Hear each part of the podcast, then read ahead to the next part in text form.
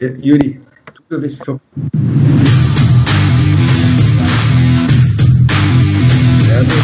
Obrigado. Boa noite, pessoal, tudo bem? Estamos começando mais uma edição do nosso Cadeira Cativa, que é o seu programa especial, especialíssimo, de terças-feiras à noite, para. Uh, opa, deixa eu cortar o meu áudio do meu YouTube e do meu cachorro também, que está latindo. Estamos um caos hoje aqui. Muito bem. É, agora sim, agora estou me vendo também. Estou me vendo estou com a cara enorme. Não sei quem sou eu e quem é o Roberto Moreno, somos iguais. Eu sou o de óculos. eu sou o de óculos, muito bem. Olha, hoje nós temos um programa muito especial. Semana passada nós fizemos o Cadeira Cativa na sexta-feira, né? A gente acabou utilizando uh, o, o a efeméride né, do aniversário da, da morte do Ayrton Senna em, em Imola, em 1994.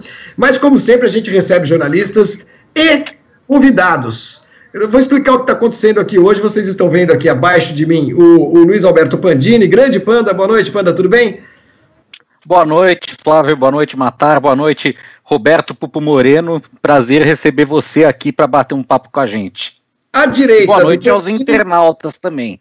Claro, à direita do Pandini, de barba, cavanhaque, óculos e também uma careca considerável, estamos com o Rodrigo Matar, meu colega de Fox Sports, também um dos mais históricos jornalistas de automobilismo do país. Boa noite, senhor Rodrigo.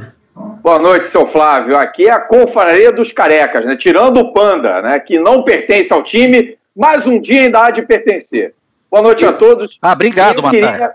E eu queria registrar é, a minha satisfação monstruosa, imensa, e não cabe palavras da gente ter aqui com a gente uma personagem que eu admiro demais é, por toda a sua história.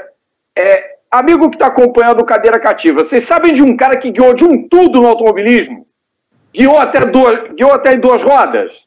É o moço que está com a gente nesse programa.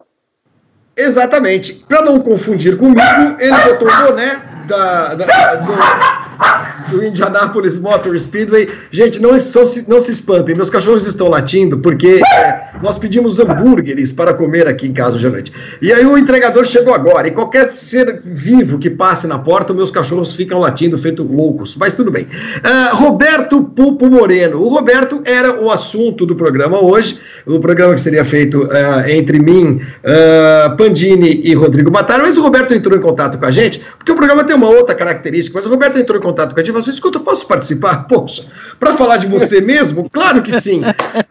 Grande Roberto, é, como disse tudo já o, o, Rodrigo e mais um pouco, está falando da Flórida, pertinho de Miami, Estados Unidos. Imagino que também é, é, em confinamento e isolamento forçado, né, Roberto? Muito obrigado por você estar com a gente, por participar. Seja muito bem-vindo, Roberto.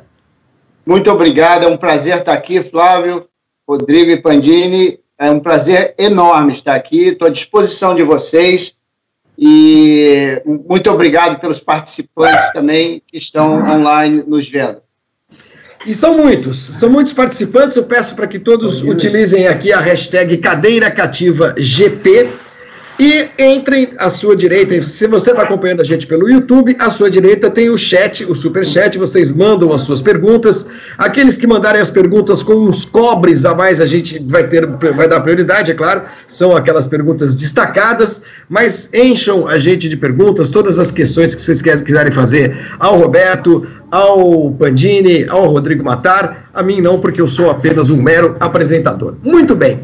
Roberto, eu vou dar o pontapé inicial. Eu tenho acompanhado muitas lives esses dias, é, tem sido muito gostoso, é, é claro, com toda a parte negativa de, de, dessa pandemia, dessa tragédia que se abate sobre o mundo, mas tem sido muito uh, prazeroso acompanhar entrevistas longas, conversas, bate-papos que uh, sem, sem, aquela limitação de tempo, né, Roberto? E que começam do começo, quer dizer, não pegam ninguém no meio da história e tudo mais. Então eu vou começar com você do começo. É, você é um cara que é, apareceu lá em Brasília no final dos anos 60. A minha primeira uh, uh, memória sobre você, ou a primeira informação que eu tenho da sua, da, da, da sua trajetória no automobilismo, começa na Câmara. a Câmara, a oficina do Alex uh, Dias Ribeiro, onde o Nelson Piquet trabalhava e de outros amigos também. É isso mesmo, Roberto? Ou tem um, um Roberto Moreno é, AC antes da Câmara? Bom, o Roberto Moreno antes da Câmara é um menino que cresceu no Rio de Janeiro, em Copacabana. Com oito anos de idade ou nove anos de idade, foi para a usina, a subida do Alto da Boa Vista. Meu pai comprou o primeiro apartamento dele, ele trabalhava para o Banco do Brasil na época, e teve um, um, empréstimo de 30 anos. Ele comprou o primeiro apartamento da vida dele na usina da Tijuca, do lado da, de, uma, uma filmadora de, bem conhecida, no começo do Alto da Boa Vista. Uhum. E meu pai comprou uma Velosolex para mim, que era uma bicicleta com motor na frente, que tinha um, um negocinho no motor que rodava, encaixava no pneu e eu, com, sei lá, eu devia ter nove anos de idade no máximo. Então, nove ou dez. E eu, naquela Velosolex, meu pai ia trabalhar no centro da cidade, de ônibus. Eu pegava aquela Velosolex, subia o alto da Boa Vista, descia a estrada das canoas, pegava a Niemeyer hum. e ia para o Leblon na uh, Cupertino Durão, aonde meu primo morava, meus dois primos moravam, que eram as pessoas que me introduziram ao kart. Foi o meu primo uh, no Rio de Janeiro, Sérgio Pedra, que me introduziu uh, ao kart pela primeira vez no Rio de Janeiro. Eu tinha menos de 10 anos de idade. E eu adorava ficar com eles. E eu tenho a Velosolex porque o outro primo, irmão dele, o Beto Pedra, convenceu o meu pai que era um negócio bacana de eu ter. E eu, naquela Velosolex, eu desmontava o motor e montava o motor com, no máximo 10 anos de idade, sozinho. Quando eu tinha uma dificuldade, eu ia no mecânico e perguntava, ele me ensinava a montar, tinha um mecânico ali em Ipanema, perto do meu primo. E antes do meu pai chegar em casa à noite, eu voltava todo esse trajeto para a usina de Velosolex. Às vezes, a minha maia estava muito cheia, eu subia a Rocinha e descia do outro lado. Olha isso. Eu já passei pela Rocinha várias vezes de Velosolex com 10 anos de idade. Nós estamos falando de 1969. Ah, ah. É? Porque eu fui tá, para Brasília é. em 71. Tá legal. E nós moramos ali dois anos na usina. Foi quando eu tinha Velosolex. E ela aguentava subir, o Roberto, porque a Velosolex sem também, pedalar. Era, sem pedalar. Era sem francesa, pedalar. né? Eu era tão pequeno, tão levinho, hum. que ela subia sem pedalar, cara. Era o único cara que fazia isso. E, e, eu, não, eu, não, eu não botava o pé no chão da Velosolex, pra você ter uma ideia, tanto que eu era pequeno. E na descida do Alto Boa Vista, você tira o motor, encaixa na, num lugarzinho, desliga ele e desce na bicicleta. Uhum. E eu tentava fazer tudo sem frear. Às vezes não dava, mas algumas vezes eu conseguia. Capacete nem pensar, né, Roberto? Ah, naquela época não se usava capacete, não, tá? e nem existia para criança, mas vamos lá, vamos em frente, que tá muito boa essa história. Aí, meu pai foi. É, o Banco Central estava oferecendo a todos os bancários do Banco do Brasil que quisesse ir para Brasília, uma transferência, um é, empréstimo de 30 anos para mais um apartamento em Brasília, aposentadoria integral e uh, um salário um pouquinho melhor. Meu pai, pai trabalhava teve... na Caixa ou no Banco do Brasil? Ele trabalhava no Banco do Brasil. Banco do Brasil, tá. E o Banco Central ofereceu a todos uhum. os funcionários do Banco do Brasil que quisessem ir para Brasília esse pacote.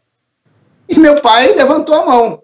Uhum. Eu, como era o filho mais novo, eu tive que ir com ele para Brasília. Eu, eu saí de Copacabana, eu pegava surf em pé numa planonda, que era aquele negócio de isopor. Poucas uhum. pessoas conseguiam ficar em pé naquilo, eu era um deles. Então, meu destino no Rio de Janeiro seria surf, com certeza. Uhum. A, a, não ser os meus primos que me levavam para o kart ou para a motocicleta. Bom, e o kart era onde exatamente aqui no Rio? O, o, era na Barra da Tijuca, que ele me levou duas vezes. Ah. Eu não sei aonde. Era uma pistinha bem simples, tá? Eu não me, não, eu não me recordo. Barra não hum. tinha nada, né? Aí, meu pai, para você ter ideia, ele tinha uma Vemaguete, ele botava a Velosolex, ele achava que eu só andava na Velosolex aonde ele me levava. Então, no sábado... No sábado, no sábado e domingo, ele colocava na Vemaguete e me levava para o recreio, onde não tinha ninguém para eu andar é. na Velosolex. Eu aproveitava e dirigia o carro dele no colo dele. Bom, quando ele foi transferido para Brasília em 71, eu falei, pai, você vai me tirar daqui? Eu preciso ter uma coisa melhor do que uma Velosolex em Brasília, né? Aí nós vendemos a Velosolex. Eu lembro que era um sábado de manhã, nós tínhamos acabado de chegar da padaria, chegou o comprador. E meu pai é, falou para mim, Roberto, eu preciso ir no banheiro. E foi para o banheiro e me largou com o cara lá. Bom, esse cara me enrolou Acabou que ele deu uma volta na Velosolex sozinho, eu estou esperando ele voltar até hoje. Não. ai, ai, ai, ai. Bom, moral da história, lá se foi a Velosolex.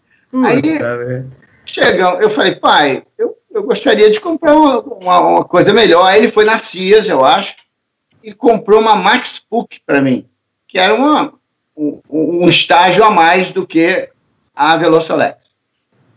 E nós levamos isso para Brasília no caminhão de mudanças. Uhum. E eu lembro que quando chegou o caminhão, eu peguei a Velosolex, a, a Max Pulp, e já botei o capacete, que naquela época ele falou: ó, você só vai andar se for de capacete, o óculos e sair. Quando eu saí da 302 Sul, que é uma quadra, era uma quadra de militares, os apartamentos alugados para o pessoal do Banco Central, eu saí, o policial na Harley Davidson me pegou na primeira saída que eu dei. e me levou Você com quantos anos nessa altura? Ah, 11, é, é, eu tinha 12 anos. 12 né? anos. 12 anos. Aí é, me levou para minha casa e me levou para minha mãe. Falou: Olha, seu filho está andando numa motocicletinha, você sabe disso? Ai, aí ela me bateu na frente dele, fez uma cena e ele não me levou em cana, ele me deixou ali mesmo. Então, o que, que aconteceu? A 302 Sul é praticamente 500 metros da onde tinha a Camber, que era na 502 Sul, na W2. 503 Sul, perdão. A nova Camber, né? Eu não, eu não conheço a primeira Camber, eu conheço a Camber, a última Camber. E ali se vendia kart, motocicletas Yamaha e se preparava Volkswagen carros de rua. Era uma loja do Alex de Ribeiro e de três outros amigos. Eu conheci o Alex ali e o Zeca Vassalo, que era o chefe da oficina. Uhum. E é, eu vi as motocicletas lá e chegou uma mini Enduro que é a primeira motocicleta de menino. Mas enquanto isso, eu andei em Brasília durante um ano, um ano e meio em Brasília, com a Max Puck e fiz uma amizade do grupo de Max Puck, que eram filhos de ministros, filhos de deputados, tinha o filho do vice-presidente, e esse era o grupo que eu andava de motocicleta em Brasília. E o, e o Marcelo Mexicano, que era o melhor da motocicleta, eu, com a minha Enduro, eu andava tentando seguir ele, de, anos depois, né? Mas ele tinha uma, uma, uma Max Puck, e eu lembro que ele entrava na curva assim, e saía faísca debaixo da Max Puck dele. Esse cara faz isso, rapaz. Aí eu descobri que ele entrava na curva deitado, mas ele botava o outro pé no, no descanso e empurrava ele para baixo até ele encostar no chão. Bom, aí, depois de alguns anos, um ano e meio, eu acredito, é, um ano, um ano e meio de eu andar de Max Puck, eu convenci meu pai a comprar a minha Enduro, que é uma moto que eu tenho uma réplica dela aqui na minha casa, na sala de jantar. Hum. E, é, e a original está lá em Brasília. E ele comprou essa moto para mim, ela novinha, eu comecei a desmontar e montar, que nem eu fazia com a Velocilex. Só que algumas peças eu não sabia fazer direito. Aí eu levava lá na câmera, ia no mecânico de motocicleta, que era ali pertinho da minha casa, e falava como é que eu monto isso, como é que eu monto aquilo, e ele foi me ensinando. Ele viu a minha paixão pelo, pela mecânica, e ele tinha o maior prazer de me ensinar. E ele me ensinava tudo. Aí eu em casa montava, voltava, mostrava para ele, e assim foi. E durante aquele ano ali, eu saía da escola direto para a câmera. Eu não ia em casa. Eu saía da escola para a câmera. Meu pai me pegava na câmera. Às vezes ele me pegava na escola e deixava na câmera. E ali eu vivi muito tempo mexendo, ficando olhando o mecânico de motocicleta montar e desmontar as motos e consertar. E esse cara era o Nelson. Então, através dessa conexão com o Nelson, eu comecei a entender de motores, de motocicletas, dentro da Camber, tudo era possível. Brasília me ensinou, em outras palavras, a fazer o impossível acontecer. E a Camber foi importantíssimo nesse processo. Porque ali, bastava você ter uma ideia louca, você podia fazer. Então, preparava-se carros, eu estava lá dentro, eu estava olhando o motor, o outro mexia na moto, eu estava olhando, eu estava ajudando, entregava uma chave. E assim eu fui criando, uh, eu fui melhorando, criando experiência na minha curiosidade da mecânica. E um dia, o Nelson é, tinha o cara que é vendedor de peças da câmera, que é o Luiz, é, Luiz Faria, acho que é Luiz Faria Lima, o Moreno, o famoso Moreno fotógrafo, ele emprestou o dinheiro para o Nelson comprar o primeiro Super V dele em 1974. Que o Nelson ele veio montar em Maria da Graça, no Rio, né, Moreno? Exatamente. Ele era o vendedor de peça da câmera e fotógrafo do Globo em Brasília. Era ele.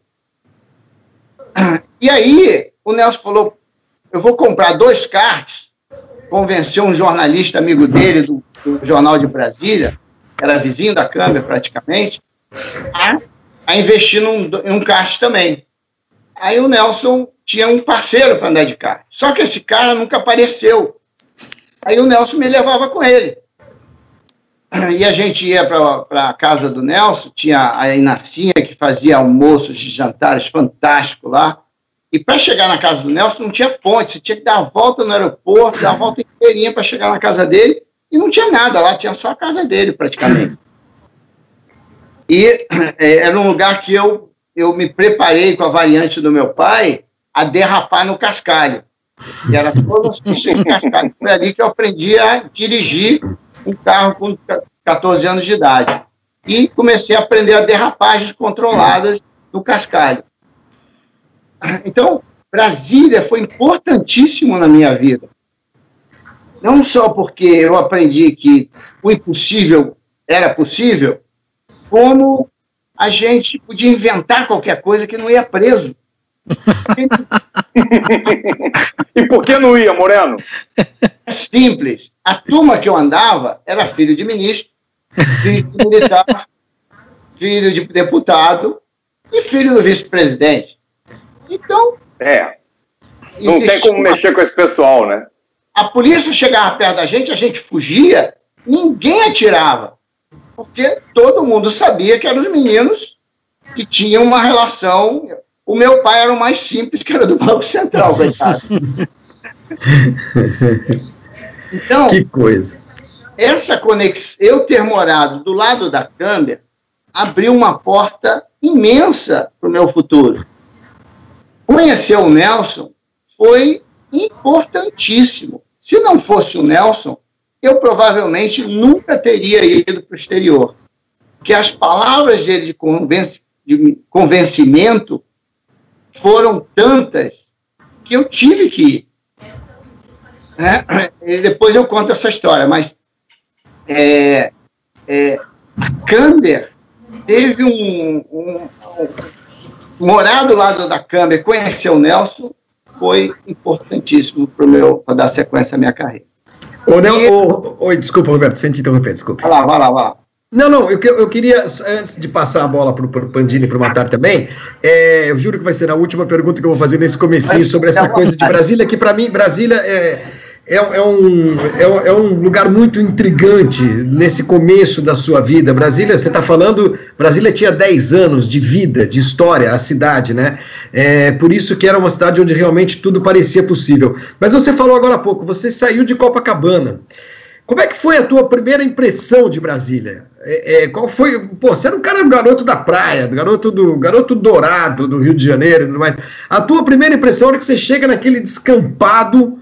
Você falou assim: eu vou morrer aqui de tédio. Eu não sei, como é que foi? Brasília é o seguinte: naquela. Só tinha barro, aquele barro forte. Sujava tudo. Você chegava em casa, sujava tudo. Você não lavava seus pés antes de chegar em casa. Ah, as pistas de Brasília, as, as ruas de Brasília, foram feitas antes dos apartamentos, das casas. E foi tudo desenhado antes. E não tinha cruzamento, nem semáforo. Então, Brasília tinha aquelas pistas largas desde o começo. E você vem em cima, faz a tesourinha e passa por baixo. Então, era um verdadeiro autódromo, gente. A polícia tinha Volkswagen 1200. Ou motocicleta. A motocicleta, nós tínhamos um respeito por elas. Mas uhum. não era sempre que eles estavam atrás da gente. Os, as patrulhinhas e as, as, os carros, os Volkswagen do Detran, que eram os dois que prendiam todo mundo, tinham, tinham uh, Volkswagen 1200. A maioria dos nossos pais tinham 1600. Então, era muito difícil o pessoal parar a gente, porque Brasília não parava, não tinha trânsito. Uma cidade feita, desenhada para 500 mil pessoas, tinham 70 mil pessoas. Então era fantástico Brasília. Brasília, andar de moto lá, eu me sentia liberto. Eu não tinha medo de carro.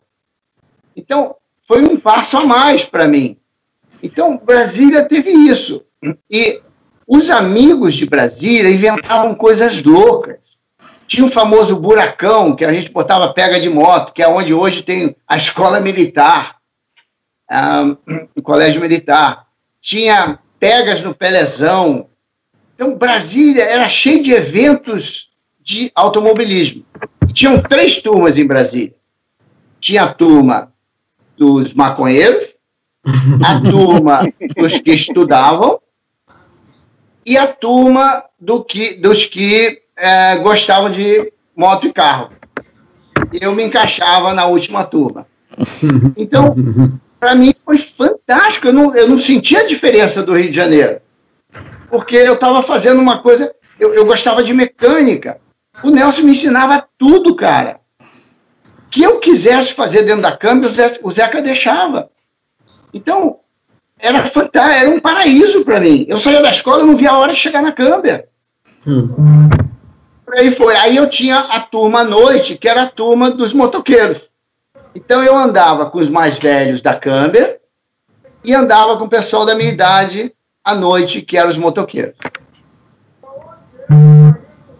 Então, para completar esse negócio de você poder fazer qualquer coisa em Brasília, é porque, ah, é, é, por exemplo, a polícia não atirava se você fizesse alguma coisa errada. O máximo que ela fazia é te levar para casa para seus pais. e, e, e, e, com aquela, aquelas pistas todas, tinha pouca gente. É, pra você ter uma ideia, tem um lugar lá que chama é, é, L, L, L2 Sul. É uma rua que o asfalto é super liso. Quando chove, isso mais tarde, tá? não, não nessa idade que eu tinha, mais tarde, eu pegava o passado do meu pai e dava 360 no meio da rua, só para divertimento. No meio da W3, que era a rua principal, e no meio da L2. Eu esperava ter aquele retorno, que era a peste um pouquinho mais larga, e eu dava um 360 ali. Às vezes eu conseguia dar até um segundo 360, dependendo da velocidade que eu vinha. Isso tudo com 15, 16 anos de idade. Então, Brasília, você podia fazer o que você quisesse, gente. A gente eu, eu andava de motocicleta. Vocês já viram ali no, na, na câmera no Senado, tem uma, uma, uma meia-lua para cima, uma meia-lua para baixo, né? Uhum. Sim. Se você reparar bem, na pontinha tem uma, uma, uns negocinhos que vai até o asfalto de mármore branco. Sim. Eu, sub, eu subi ali com a motocicleta e ia brincar ali em cima, gente. Quando a patrulha chegava, quando a patrulha chegava, a gente saía pelo outro lado. Aí ficava tentando subir naquela conchinha que era que era de cabeça para baixo, ficava tentando subir com a moto ali. Quando... Gente do céu. Quando chovia... seu, coitado do seu pai e da sua mãe, mas não, continua. Eles não sabiam nada disso, hein? Ainda bem. Aí, né? Quando chovia, juntava eu, o Mandrake, o Gente Fina, e mais alguns que eu não, não me recordo o nome agora, e íamos para a grama do, do Senado, que é ali também, ali do lado, e ficava dando zerinho com a moto na chuva, no, no, no molhado, na grama molhada. Até a polícia chegar e a gente ó, puxava o carro. Tudo era possível em Brasília. Andar em cima de elevador. Marcelo Mexicano era o esperto em andar em cima de elevador. E ele sabe onde é que ele andava, gente? ele andava no peso. Ele não era suficiente. Não era, para ele não era suficiente andar só em cima do elevador, que tinha aquela abertura que você entrava e subia. Ele, quando parava o peso do lado, ele entrava no peso e ficava andando para cima e para baixo do peso. Céu. Então, Brasília tem, uma, tem, tem, um, tem uns talentos em Brasília que foram desenvolvidos nessa época em todos os esportes que eu conheço daquela época, que eram pessoas sensacionais, pessoas de alto nível esportivo. Porque Brasília, você tinha essas três turmas. Ou você estudava, ou fumava maconha, ou você fazia o esporte. Era assim.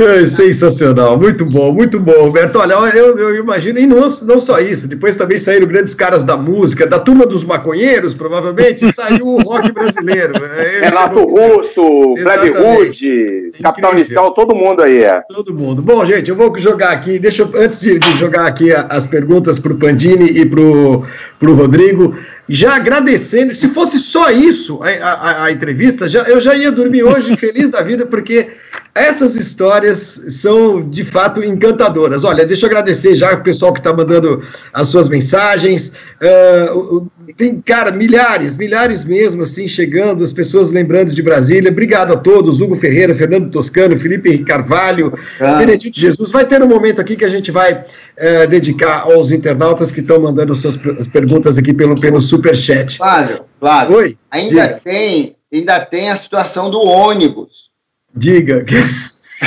Tem isso aí. Essa, essa, é conhecida. Essa é conhecida, que está em livro. Mas está em livro. É o seguinte: a Presmic Turismo, que era de um amigo nosso, do pai dele, parava os ônibus no Hotel Nacional. Que a, a Presmic era no Hotel Nacional, ali embaixo. E no estacionamento ali fora, eles paravam os ônibus, ficavam ali à noite, porque Brasília não tinha ladrão nessa época, não tinha nada. Uhum. Bom, quando tinha os pegas do Hotel Nacional, que eram é uma pista. Olha, vocês têm que lembrar o seguinte: Brasília não tem pista reta. Não tem esse negócio de paulista de pega na reta. É tudo com curva. Então, não existe na, naquela época, não existia naquela época nenhuma pista que não fosse com curvas e fosse como se fosse um circuito. Hotel Nacional, Caseb, Feirinha, rodoviária, todas pistas como se fosse um circuito. Aquele negócio de largar na reta para ver quem tem carro mais, mais, potente, isso é coisa de paulista na nossa cabeça. para vocês saberem, tá? Hoje já pode até ter, mas na nossa época era proibido. Era. E tinha o Hotel Nacional. Aí, a, depois do, do da, da discoteca do Yacht Clube no sábado à noite, que acabava uma hora da manhã só, a gente ia para os pegas do Hotel Nacional no sábado à noite. A polícia vinha só para assustar o pessoal e todo mundo corria. Uma dessas corridas, nós fomos e achamos os ônibus, os ônibus e nos enfiamos debaixo dos ônibus. E ficamos quietinhos ali. Aí tem um, um, um, um dos caras lá, baixinho, eu era o menor da turma, né?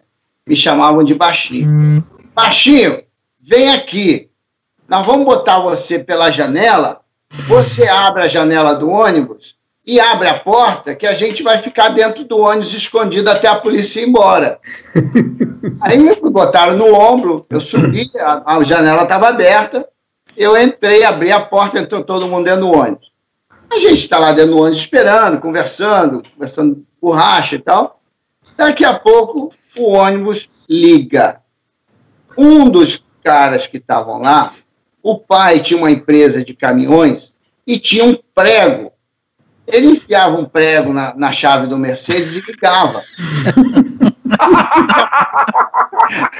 Daqui a pouco, ônibus. Blum, blum, blum, blum, blum. Aí todo mundo. Aí o cara enfiou a primeira e levou o ônibus para frente. Aí todo mundo. Aí ele deu uma ré. Daqui a pouco ele vira o volante e começa a sair do estacionamento com o ônibus com uns 20 meninos dentro. Isso. Isso a polícia já tinha ido embora e, e o pessoal já estava voltando para o Hotel Nacional, para a pista do Hotel Nacional, que é um pouquinho mais embaixo. Nós fomos com o ônibus lá, o cara parou na frente de onde estava o pessoal, abriu a porta. Quando eles viram que eram os meninos, lotou o de menina. Aí todo mundo, Ê, vamos para a zona!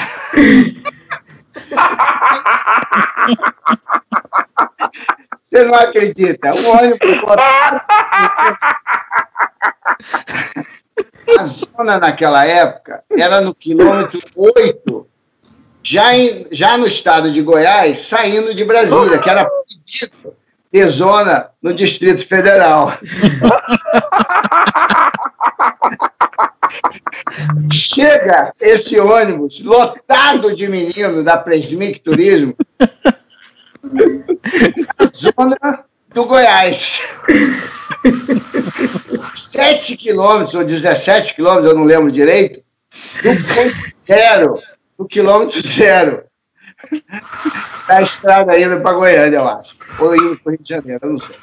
Aí eu sei que é o seguinte, cara, aquele, aquela bagunça lá na zona, todo mundo fazendo bagunça, daqui a pouco um tiroteio, para cima, é, porque os meninos estavam aprontando demais, o pessoal deu um tiro para cima, correu todo mundo para dentro do ônibus.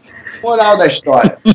No ônibus entrou um cara que era um cara, hoje é um grande profissional, um grande, se eu não me engano, cirurgião plástico, mas naquela época, ele era doidão, muito louco. Chamava maluco luneta. Todo mundo em Brasília, para vocês saberem, precisa ter um apelido. Nome, ninguém é chamado em Brasília, só por apelido, naquela época. Então era o maluco luneta, porque ele tinha um óculos que parecia o fundo de garrafa da Coca-Cola. então, e o maluco luneta era louco mesmo fazia coisas absurdas. E ele entrou no ônibus e queria dirigir o ônibus, e não tinha quem não deixasse ele dirigir, que ele era maior do que a gente. E ele pegou o ônibus e começou a voltar para Brasília. Quando ele chegou ali na pista do, do lago, que, se eu não me engano, é a L2, L4, que passa pelos clubes, que naquela época tinham poucos clubes, e falou: vamos jogar esse ônibus no lago. aí, aí, cara, era ele tentando virar o volante para a direita e três meninos do outro lado puxando o volante do outro lado, cara. Cara, isso é cena de filme, cara. Isso é cena de filme. Dá um filme essa história. Final da história. Nós voltamos, teve uns caras lá que juntaram os três em cima do maluco luneta, botaram ele para fora do ônibus, ele ficou por lá mesmo. e nós voltamos para o estacionamento do Hotel Nacional, onde a Presbic tinha uns ônibus, paramos o ônibus ali e fomos embora. Daí para frente, virou moda roubar o ônibus.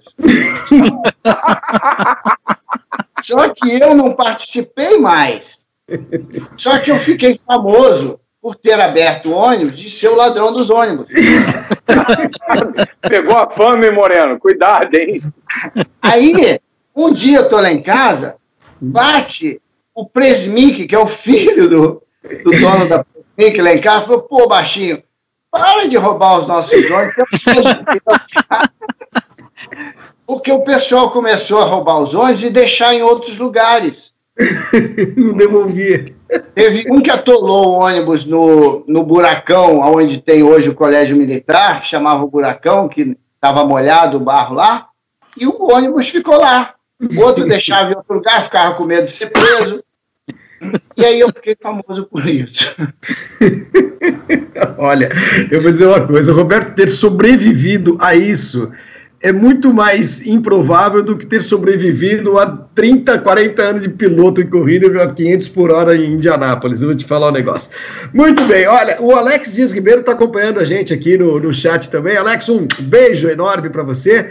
É, eu tenho certeza que essas histórias todas você também sabe, viu? Você pensa que você é santinho aqui, ó. Uh, vamos lá, Pandini, faça a sua primeira pergunta então pro, pro nosso Roberto Pupo Moreno Baixo que lá em Brasília todo mundo tem apelido, então eu baixo. Vamos lá.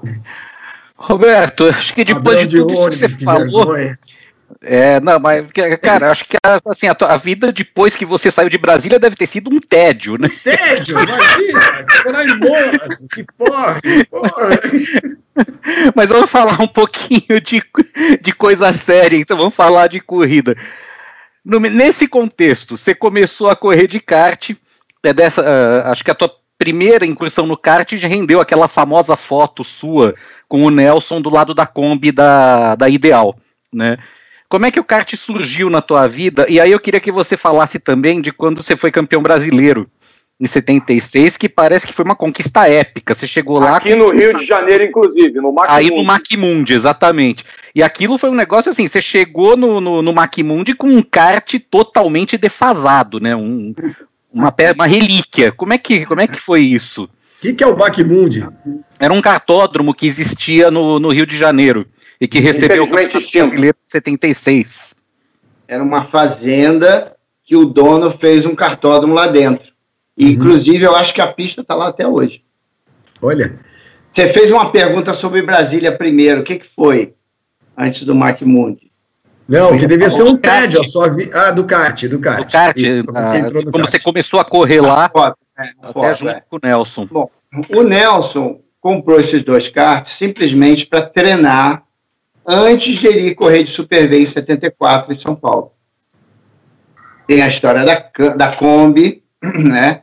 Que o Nelson pegou. O Nelson fez vários cursos é, à noite para ele poder sair de casa. Ele já contou essa história num outro live que eu assisti.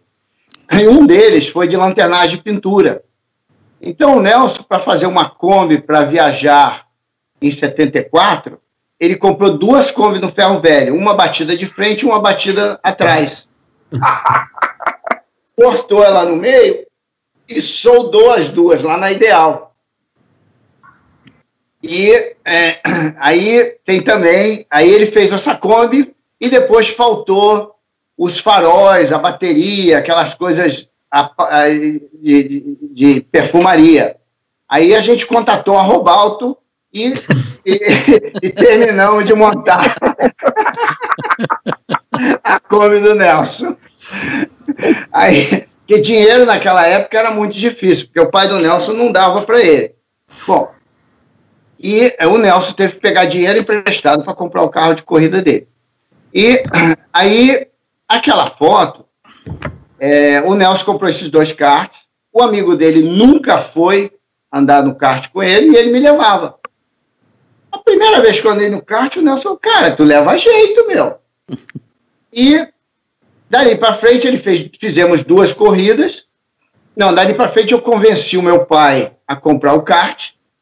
Ele falou, Roberto, eu posso até comprar o kart para você, que nem eu comprei a sua motocicleta. Mas eu não posso pagar gasolina, pneu, essas coisas. Eu falei, pai, não se preocupa, o Nelson vai sair da câmera e eu vou trabalhar lá como mecânico de moto e vou pagar pelas essas coisas. Além de eu poder fazer motor de kart para concorrência. Então eu trabalhava no kart na, na câmera, no kart, no motor dos karts de todos os outros, de vários outros pilotos à noite, e no final de semana, no sábado, eu preparava o meu kart para ir correr no domingo. E assim eu comecei a correr eu fiz duas corridas junto com o Nelson.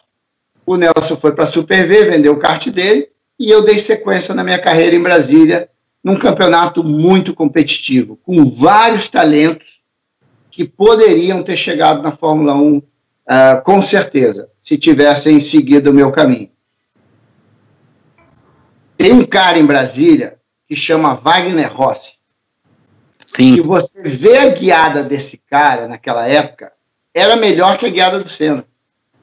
É mesmo, Moreno? A, a, a, a, guinada que ele dava, a derrapada, aquele cara, eu queria guiar que nem ele. Era impressionante. E então em Brasília teve vários talentos. Não foi só o Alex, o Nelson outros que correram lá. Que eu, eu posso passar a noite inteira aqui falando de nomes mas tiveram uma, uma, um pessoal mais novo, que era da minha turma, que também são, eram muito talentosos. E o brasileiro no Rio? Como é que você reverteu a tua desvantagem mecânica? O que, que aconteceu? Tinha o brasileiro, eu, eu fui no brasileiro de Rolândia um ano antes. Lá eu tomei um ferro, meu. Eu tomei um ferro. E nós fomos numa Kombi do Fernando Fiuza, que era quem vendia as peças de kart em Brasília. Fizemos uma vaquinha, foram várias pessoas, e lá eu corri com o meu kart e cheguei em sexto lugar. Eu errei na, no, no, na, na, engrenagem, eu, eu errei várias coisas. Mas Roberto, desculpa te interromper, mas é que você falou do Fernando Fiuza, ele mandou uma mensagem aqui, eu tenho que ler. E aí você segue. Ele diz aqui que tem dúvida, ele está aqui no chat, de quem capotou a minha Kombi lá no Barródromo, só para você saber, tá bom? Fernando, não fui eu, tá? Com certeza não fui eu, tá? Pode conseguir prosseguir depois de feita a sua defesa. Depois você se entende com ele, não tem nada a ver com essa história, mas vamos lá. Eu vou parar um pouquinho e depois vocês me lembram onde é que eu parei, mas eu vou, hoje, e ele diz que hoje é aniversário do Wagner Rossi, inclusive. Eu já dei meus parabéns para o Wagner. Oh, legal. Aí eu lembrei de uma história que eu preciso contar. Então, o meu primeiro kart foi um mini-mini doado por um, doado por um, um pessoal que me levava para andar de esqui aquático perto da BB, que eu chamava eles de marceneiros. Hum eles tinham uma marcenaria onde hoje tem o clube ABB. E eles me levavam, eles me ensinaram a esquiar na água. Eles tinham um mini-mini e me deram de presente sem motor. Aí o, o, René, que depois comprou a câmera do Alex, o Chucrute, ele era um holandês e ele me levou para São Paulo com ele para comprar peça para câmera. E numa das casas que o Renê era assim, ele se convidava na hora do almoço para visitar um amigo. e, e, ali a gente almoçava. e numa das casas que nós fomos, ele tinha um motorzinho de mini-mini no cantinho. E eu falei, pô, Renê, me dá esse motor, pelo amor de Deus, cara. Eu tenho um kart lá em Brasília que esse motor encaixa perfeito. E assim eu montei o meu primeiro kart, que era um mini-mini. Só que esse kart, antes de ter motor, eu queria andar nele. Aí eu chamei o Kaká, que era um cara muito bom de motocicleta, de, de, de, de motocross em Brasília, como o Quintino era, como o, o outro Fernando era também. eu falei, Kaká, eu preciso de você, preciso da sua ajuda. A gente precisa andar nesse kart aqui. Como é que você quer fazer? Eu falei, eu vou pegar uma corda, vou amarrar atrás da sua moto e você me puxa. Mas vamos marcar, vamos marcar às duas da manhã que não tem ninguém nas ruas. Ele falou, duas da manhã, Roberto, onde é que você quer ir? Ah, eu quero dar uma voltinha em Brasília. Essa voltinha foi saindo da SQS 302 Sul, descendo o tobogã é, do, do hospital base, descia lá embaixo, pegava a L2, aonde tinha a, igre, a, a catedral, entrava no eixão municipal, passava dentro do Senado Federal, que era praxe nossa, lá, e subia de novo, de volta, passando pela rodoviária e fazendo a pista do Hotel Nacional de motocicleta puxado, puxando o mini-mini atrás. Você imagina essa, Não. essa E aí o cara te deu o motor, afinal de contas. Deu o motor. Aí eu botei esse motor no kart e comecei a fazer ele funcionar dentro da quadra. E tinham dois quebra-mola.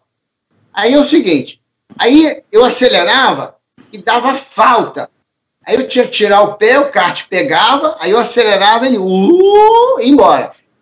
Aí eu freava, fazia a volta e voltava. E pulava os quebra-molas. Na última vez que eu pulei o quebra-mola, esse kart tem um freio mecânico que tem um ganchinho para baixo. Esse ganchinho pegou no quebra-mola e quebrou o freio.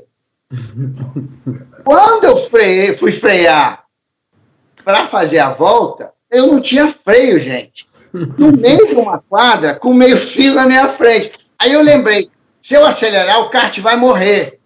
Aí eu acelerei, só que em vez de ele morrer, ele acelerou mais. Ele limpou. Nossa. Eu, eu encarei o meio fio de frente, o kart levantou e capotou de frente e parou de cabeça para baixo numa árvore. A primeira pessoa que eu escuto falar o nome era minha mãe, gente. Ela estava voltando do supermercado e assistiu toda a cena. Isso foi Brasília, tá? Dentro de uma quadra de militares alugada para o Banco Central. E você não se arrebentou todo? Não, não, eu saí inteirinho. Nada aconteceu, porque capotou na grama. Sim, o cara foi pro Amorteceu, né? Amorteceu o impacto. Bom, eu estava onde antes que eu. eu... Aí ia falar do Mundial para o brasileiro. Do, do Maquimundi. O que, que aconteceu? Esse brasileiro foi em fevereiro. Não tinha corrida em Brasília. E eu tinha um kart. Mas eu tinha um kart e eu tinha aquele motor que eu cheguei em sexto lugar no, em Rolândia no ano anterior, no Brasileiro de Rolândia. E eu, eu, eu, eu, lembrei bem agora, o, o Maurício Sandro Sala ganhou na minha categoria e o Darcio dos Santos ganhou na PC 100. E eu lembro que o Maurício Sala tinha um macacão todo azul, bonitão, um capacete todo bonito. O Sala, o, o Darcio tinha um macacão amarelo, uma coisa fantástica.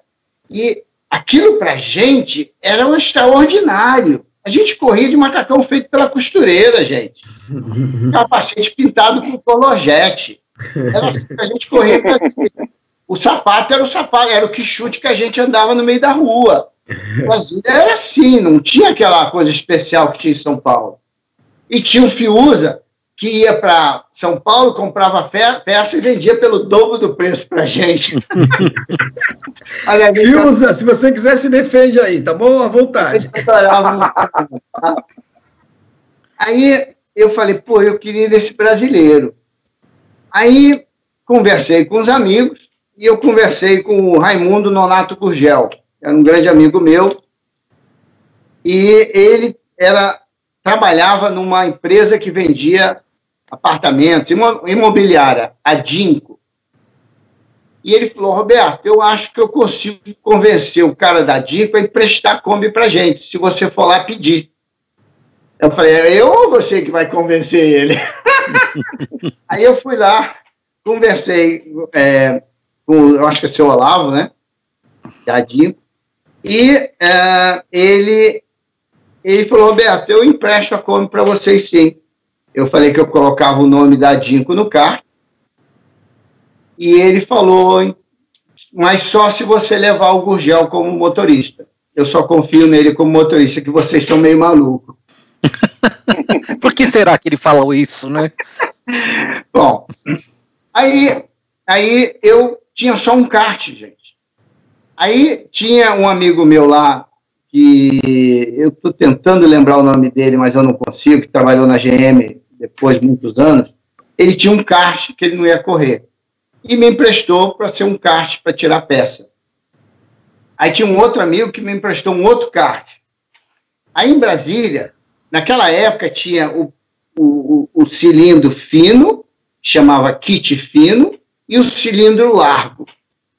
Eu tinha um motor guardado na gaveta, no, no armário, todo o tempo, desde o Rolândia do ano passado, que era um kit grande e eu corria de kit pequeno.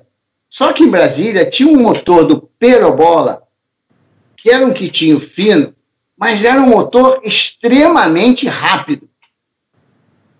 Eu convenci o Perobola a me emprestar aquele motor. Ele me emprestou, então eu peguei dois karts emprestados, um, um motor extra, e eu tinha o meu motor e aquele motor que eu guardei tantos anos. E assim eu fui para o Rio de Janeiro com pneus Pneubras. Chegando lá, eu fui visitar um amigo de Brasília que chamava Nhenhenhê.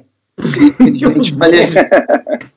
O é porque ele tinha, ele botava um motor 1600, uma Kombi 1200, e o motor de partida era 6 volts.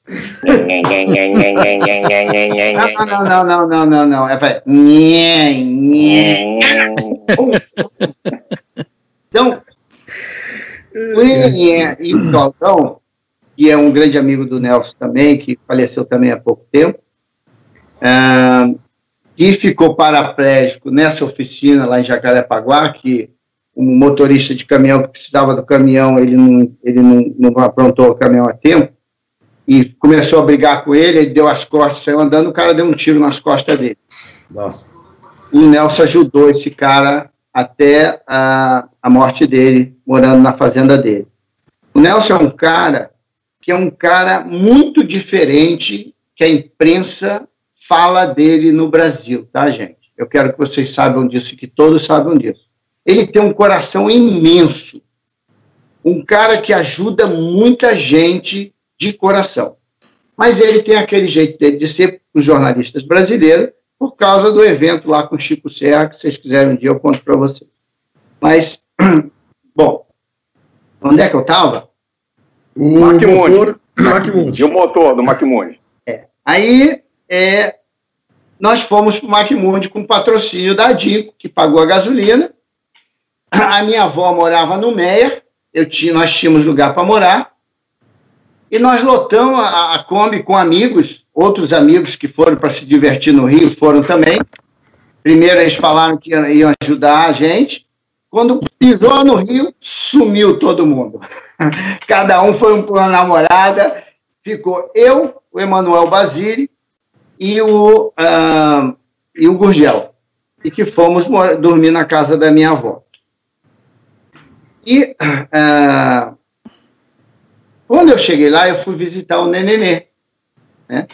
Com o Claudão. Fui na oficina deles almoçar com eles lá, em Jacarepaguá. Ricardo Teixeira Alves era o nome dele, não é isso? É, esse mesmo. Nhen, nhen. Grande pessoa. Que virou Nenenê depois, né? Uhum. Aí é, ele, ele, ele, morreu na, na, na, na, fazenda do Nelson com uma mordida de abelha, eu acho, ou de marimbondo. Ele, ele, começou a passar mal, botaram ele no carro, mas não acharam que era uma coisa muito séria. E quando foi ver, ele, tava, ele parecia que estava falecido ali nessa situação. Bom, aí ele falou, Roberto, aqui do lado tem o Alex, que é o esperto de kart no Rio de Janeiro. Tá bom, vamos lá conhecer ele depois do almoço? Eu falei, vamos, claro. Aí, foi eu, eu, o Gurgel e o Emanuel Basile, que hoje, o Emanuel Basile, ele passou a ser um engenheiro da Embraer, que cuidava de todo o som da, dos aviões da Embraer durante anos. É muito religioso ele, uma família grega. Depois tem uma história com ele, por isso que eu estou contando dele aqui. Lá, a, a, a história da Benetton, ele está envolvido. Aí, ele. É, é, eu, eu, perdi o fio da meada aqui, se você me lembrar. Você, levaram, você foi no Alex? O Alex, o especialista de ah, kart do Rio. Especialista de kart do Rio. Depois do almoço, hein? Quando eu conversei com ele, ah, vamos ver teu kart. Quando eu abri a Kombi, ele bateu o olho no meu kart, cara. Cara, o que, que tu veio fazer aqui? essa, essa merda tua aí é de três anos atrás, cara. Esse, esse volante aí de um parafuso, de dois parafusos, não se usa mais. Esse freio mecânico, isso é coisa de museu, cara. Esse quitinho fino aí, cara, esquece os paulistas aqui, os carioca vão te matar, meu. Vamos voltar para casa. Cara, deu um bolo no estômago, meu. Deu um bolo no estômago. Eu falei, caramba. Ficou todo mundo calado. Ninguém conversava com mais ninguém. Voltamos para casa da minha avó. Chegamos lá, minha avó não falou, eu preparei o jantar. Eu falei, vó, ninguém tá com fome aqui. aí, aí o Manel falou uma coisa para mim muito bacana.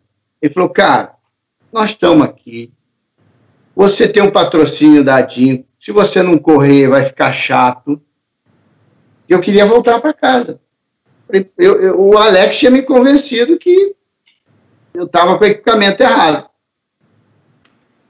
Aí é, o Emanuel falou: olha, cara, nós já estamos aqui, é, por que, que a gente é, não vai usar isso para conhecimento? Vamos ver o que, que os palistas têm, vamos ver o que, que os cariocas têm e vamos nos divertir, caramba. Pelo menos você não fica mal com o seu patrocinador, cara, que pagou para você chegar aqui. E tá feito. E ele me convenceu a ficar. Aí, moral da história. Começamos a treinar com kitinho fino, é, outros motores. Tem um amigo meu, Chico Ferraz, me ajudou a maciar. É, os outros amigos apareceram de alguma forma, cada um de um kart para maciar. E eu estava pronto na quinta-feira, entre os 10, 15 primeiros, eu estava. Aí eu via que o Fernando Dias Ribeiro, irmão do Alex, estava entre os dois primeiros. E ele tomava pau da gente em Brasília naquela época. Eu falei, porra, ou, tomava pau ou nós brigávamos de igualdade? Eu tenho que ser justo aqui. Nós, nós brigávamos de igualdade. Aí eu falei, poxa, ele não pode estar tão na frente quanto eu aqui. E eu fui ver o que ele tinha, e ele sempre guardava o kart lá numa tendinha que ele dormia na pista. Falei, Fernandinho, o que, que você tem de especial aqui? Esses pneus que você está usando aí, Pneubras, eles são melhores? Não, cara, não são não. São umas alquimias que eu fiz.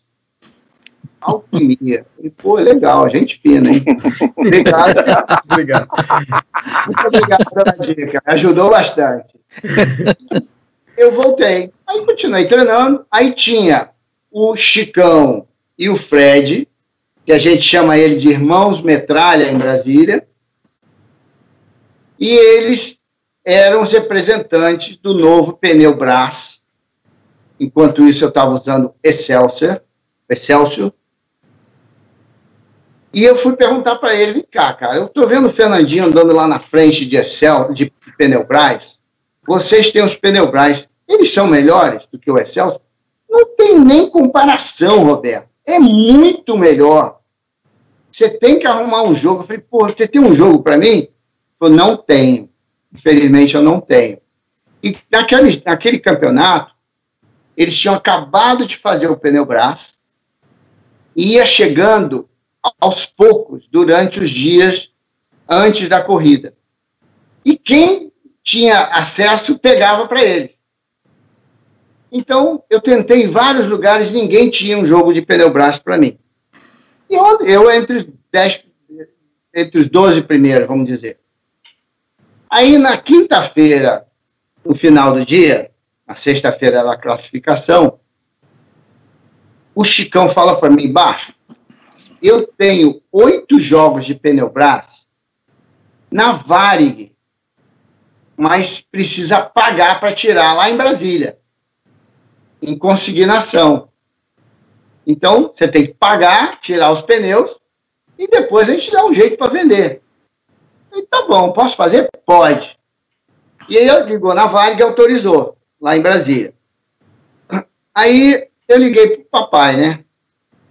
Falei, pai, situação é essa, essa, essa, essa, essa. Você pode me ajudar?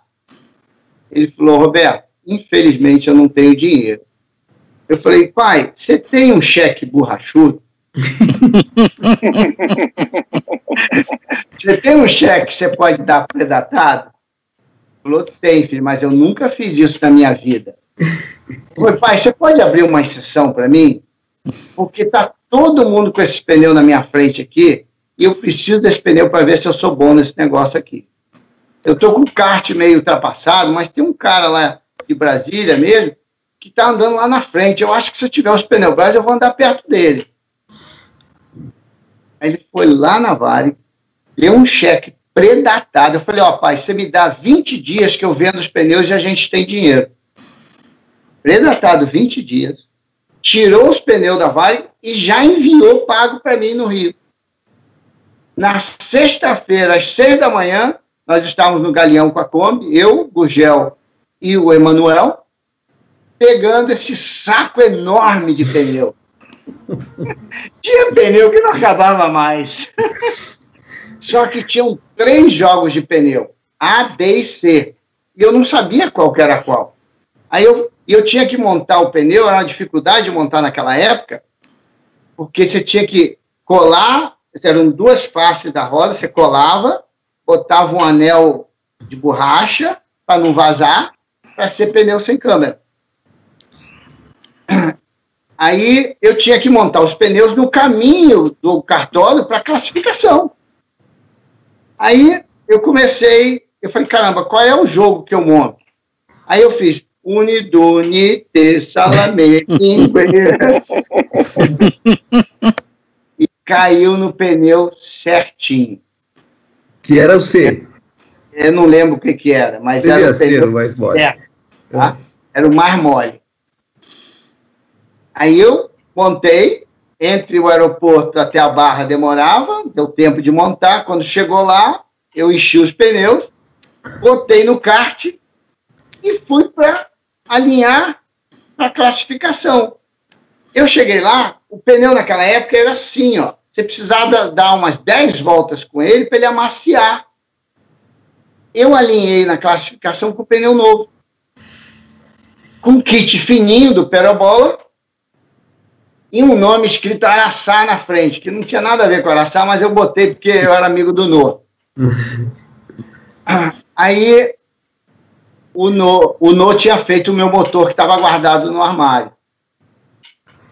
Aí o Nô chegou para mim e falou: Cara, que isso, cara? Tu vai sair com esses pneus novos? Falei: Nô, é o único pneu que eu tenho, cara. É melhor do que os Excelsior. Esse pneu assim, são melhores do que o Excelsior, pelo que eu estou entendendo. E esse motor, cara, falou, cara, esse motor é rápido pra caramba, não se preocupa. Com quatro voltas só, ele não vai aquecer. Não se preocupa. Tá tranquilo. Falou, oh, tá, você tá falando, eu vou acreditar. O teu motor tá guardado para domingo. E beleza. Aí eu saí e fiz o quarto tempo.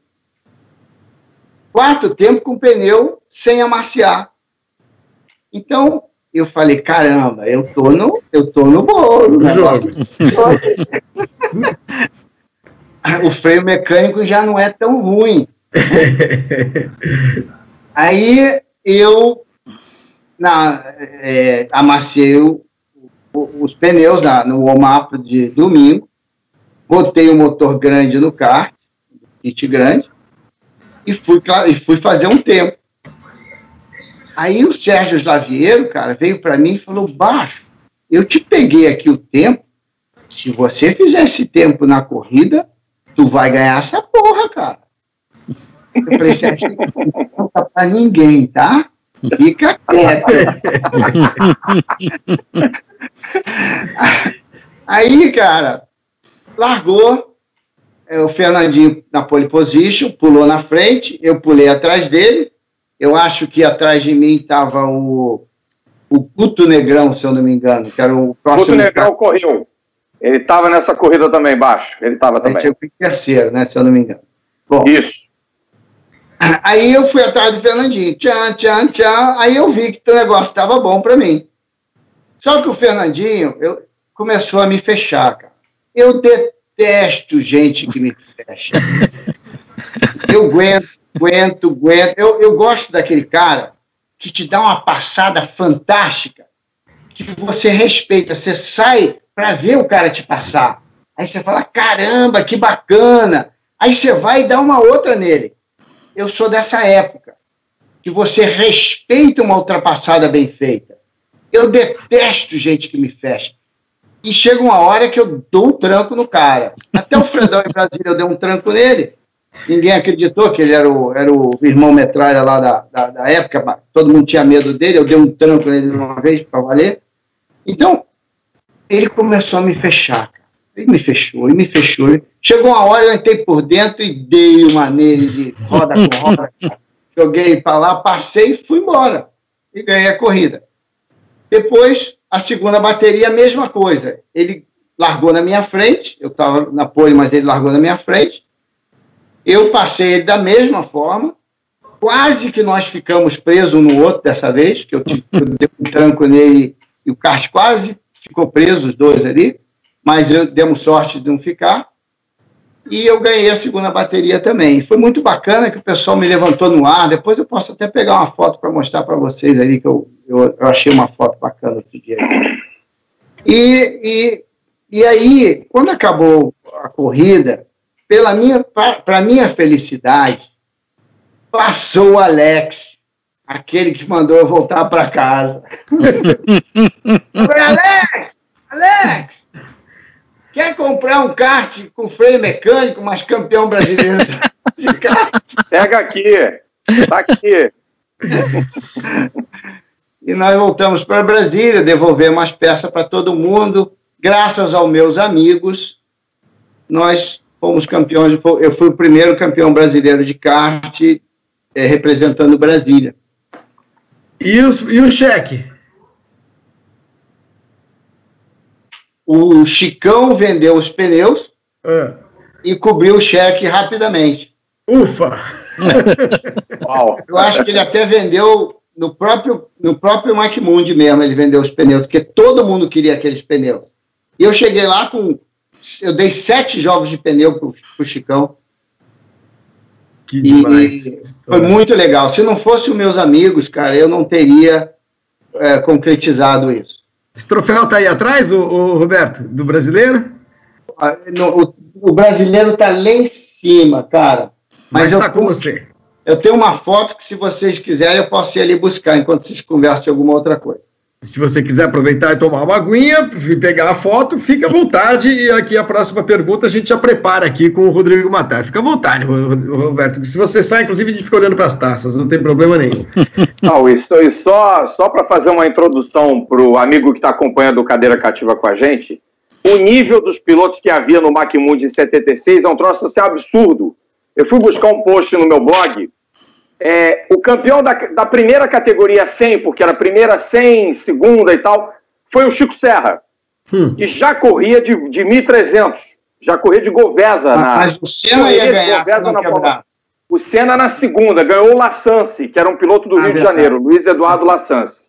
Ganhou você na 125 e na quarta menor venceu o Mário de Carvalho. E no Sim. top 5, o top 5 da categoria do Moreno foi ele, o Fernando Dias Ribeiro, o Guto Negrão, o Luiz Carlos Vilmar Júnior, que depois foi correr de Fórmula Volkswagen 1300 e Fórmula Fiat, e o Carlos Coll, da Vicar. O Carlos Coll foi quinto colocado na categoria do Moreno. Olha só, a Dinco, né? Era o patrocinador, não é isso, Rodrigo? Número 139, olha isso. Número cara. 139. Roberto novinho, magrinho, pequenininho de tudo. Putz, grila. Olha, Olha, essa. legal isso. 17 anos, né, Baixo, que você tinha, né, em 7,6, Ah, né? te levaram, te levantaram para comemorar. É isso, né, Roberto? Aí tem a última foto aqui. Que demais, cara, que demais. Olha que legal. Que demais. Fantástico, cara. Fantástico. Roberto, Vai Eu sair um sei livro.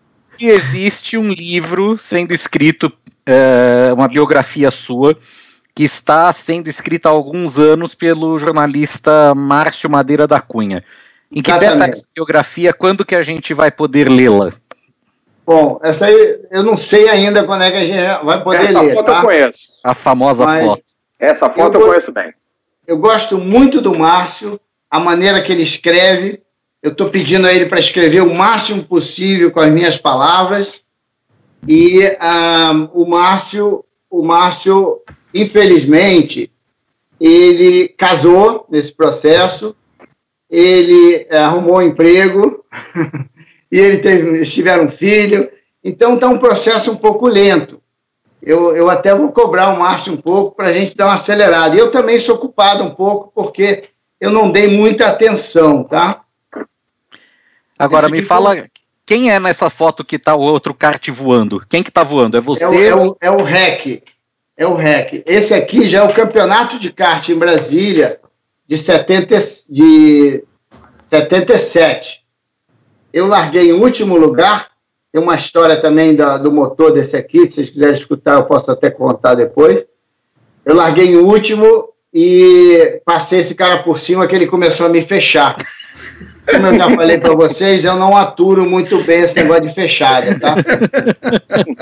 Eu sou um cara que, que adora aquele cara que dá uma passada. O Wagner te dá uma passada que a gente chamava, em Brasília a gente chamava de costumeira, que era uma derrapada para cima de você. Quando a gente escutava aquele pneu derrapando do teu lado, respeitosamente você saía para o lado para o cara passar. Isso era Brasília. Então, é, e depois você dava a mesma coisa no cara. Então, Brasília tem a famosa passada costumeira, como tudo em Brasília precisa de um apelido, né? A- O apelido aí é costumeira. Vamos lá, fala, Rodrigo. Ô, Baixo, é, vamos dar um pequeno salto no tempo. É, você ganha o Brasileiro de kart, continua correndo aqui e a partir de 79 você inicia a carreira internacional. Você vai para a Fórmula Ford, Não. certo? Não? Assim Ainda que fez o que então antes? Então explica Assim pra gente como é que foi. A gente é, chegou no Brasileiro de kart e fomos fazer uma corrida em Goiânia de kart. E aí, é, era uma corrida. Eu,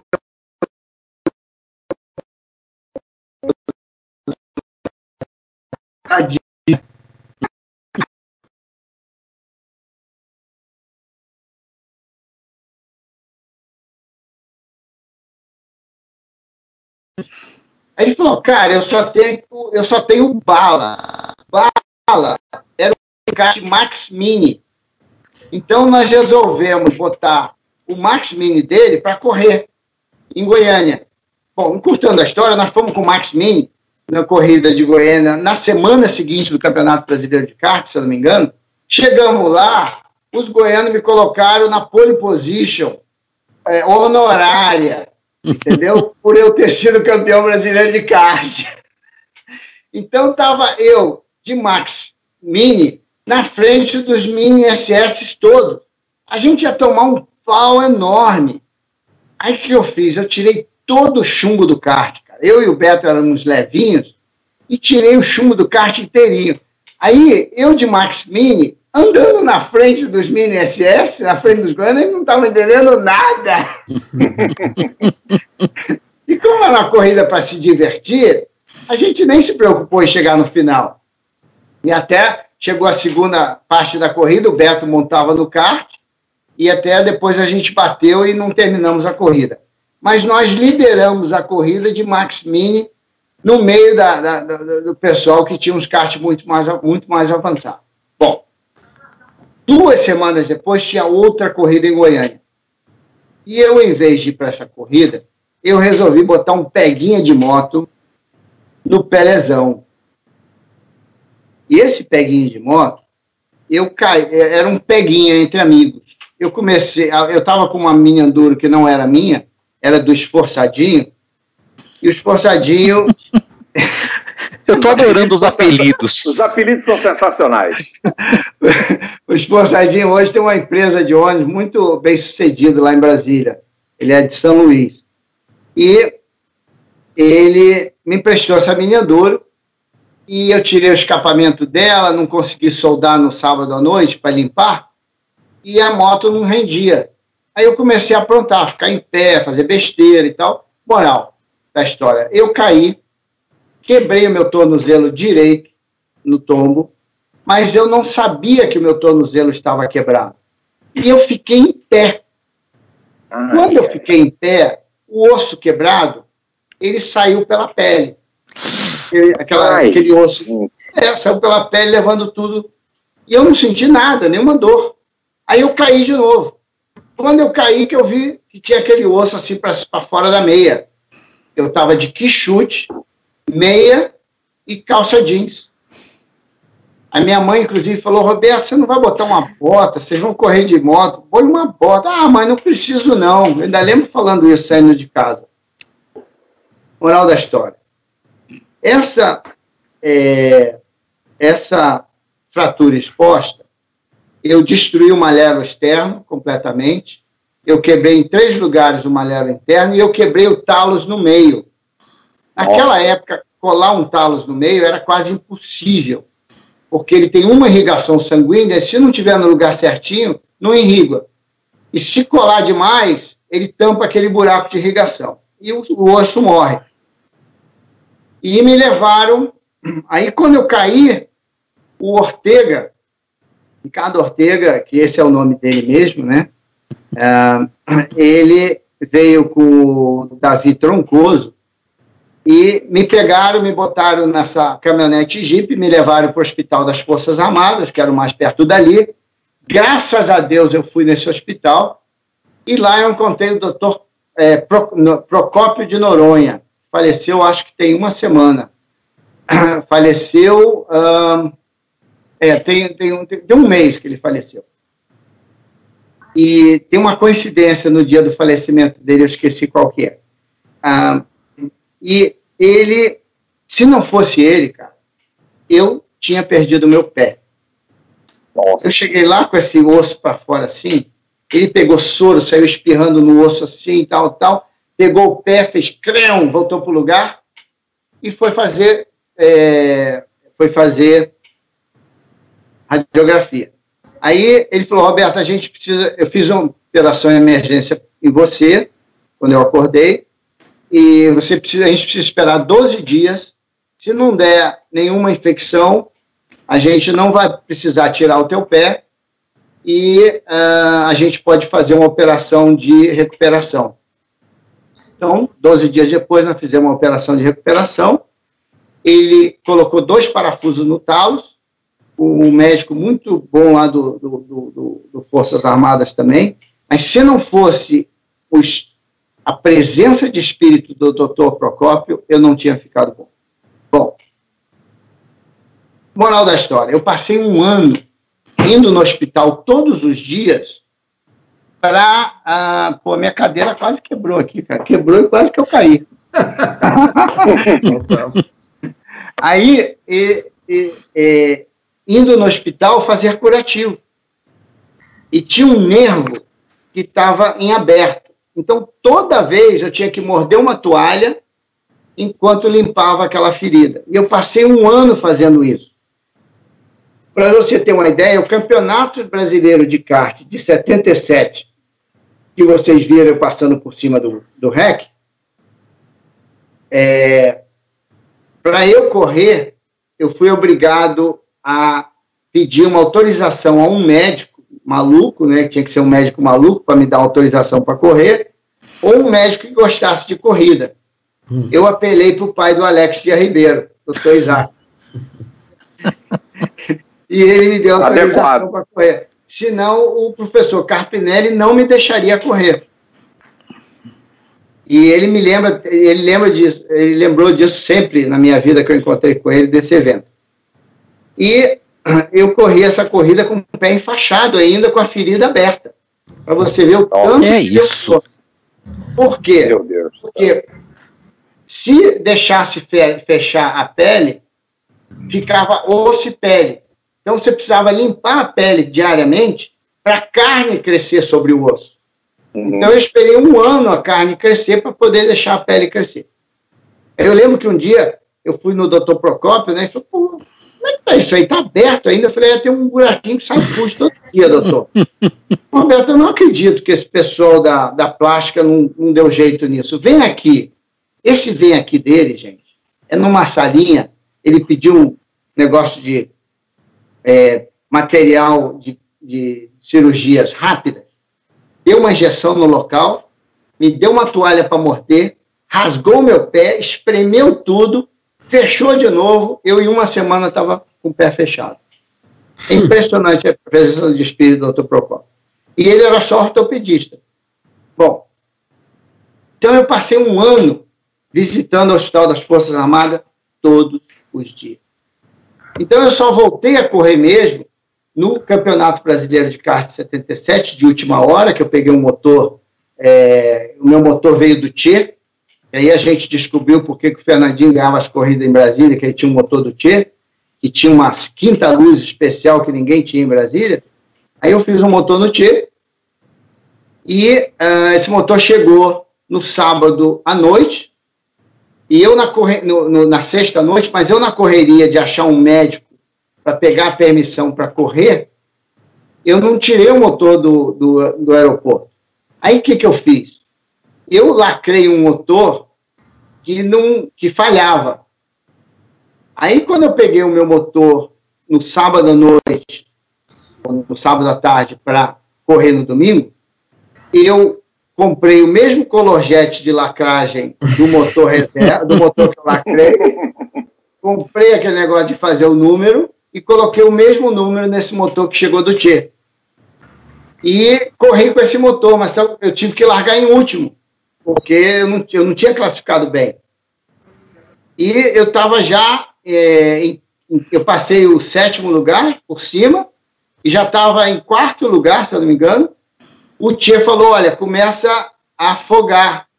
Se você largar, ele, ele pensou, se eu largasse em quarto na, na, na final, eu ganharia talmente eu estava veloz, eu cheguei de último até quarto lugar. Aí ele falou, afoga, afoga, afoga. Aí eu comecei a afogar para manter o motor é, bem e soltou um negócio dentro do carburador e meu kart morreu. E a gente não conseguiu fazer ele pegar para a final e eu, aquele campeonato parou ali. Mas esse negócio de lacrar o motor no sábado à noite em casa foi também uma, coisa de Brasília. Gente, nós estamos com uma hora e meia de conversa, tá uma delícia, e nós estamos no kart ainda. Não sei o que eu vou fazer com esse cara agora, daqui a pouco aqui para frente. Oh. Fala, Matar, vamos pular para alguma coisa de carro para ver se a gente Não, consegue, então, porque é... as histórias estão tão boas, eu acho que nós vamos ter que fazer uma parte 2, 3, 4. Com certeza. É. Fazemos vamos, vamos, vamos, tentar, vamos tentar chegar à Europa, né, Moreno? É, você falou do Nelson, da importância que ele teve, do aprendizado que você teve com a Camber desse cara que eu eu não sou da fase da imprensa, não sou dos colegas de imprensa que tem é, ranço do Nelson, não. Eu sou de uma outra geração. Eu, eu falo por mim, porque ele é minha referência de piloto que começou a ganhar lá fora.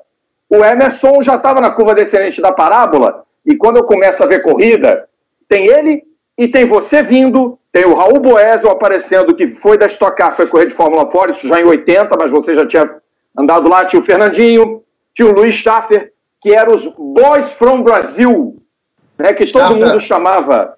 Luiz Schaefer muito rápido, hein? Muito Luiz rápido. Schaefer, que era do Paraná, muito rápido, muito competente, que era da Fórmula V aqui. E aí, poxa, o Nelson é o cara que acaba puxando você.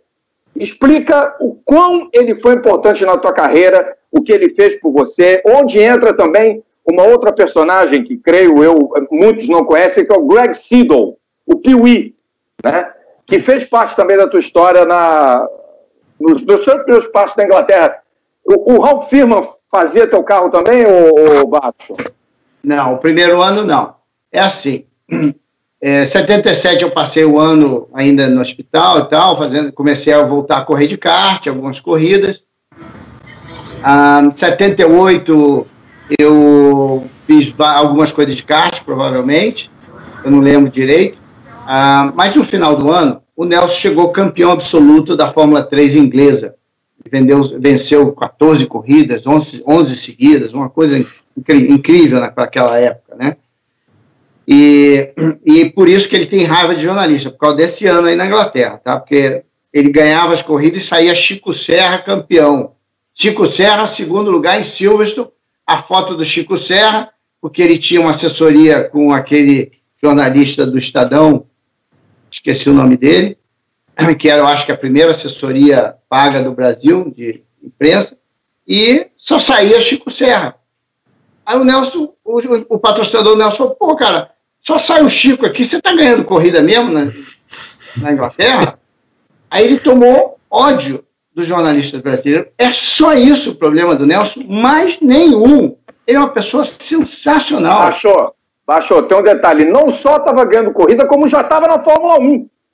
Exatamente. E nesse mesmo ano ele estreia na Fórmula 1, primeiro com a Insign, depois com a BS Fabrications, que foi o, o Jack Brabham quem indica o Nelson a fazer o, o carro com o Bob Spashot, e, e, o Bernie Eccleston já em 78 contrata o Piquet para Brabham.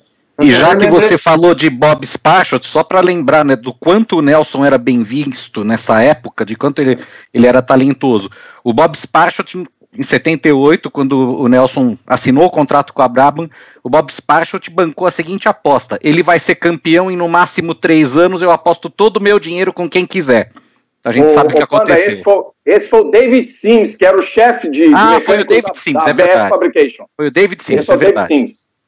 Foi o David Bom, Sims. Tem razão. É, é, então o Nelson, o Nelson ganhava lá, ele foi correr de Fórmula 1, voltou e ganhou a última corrida.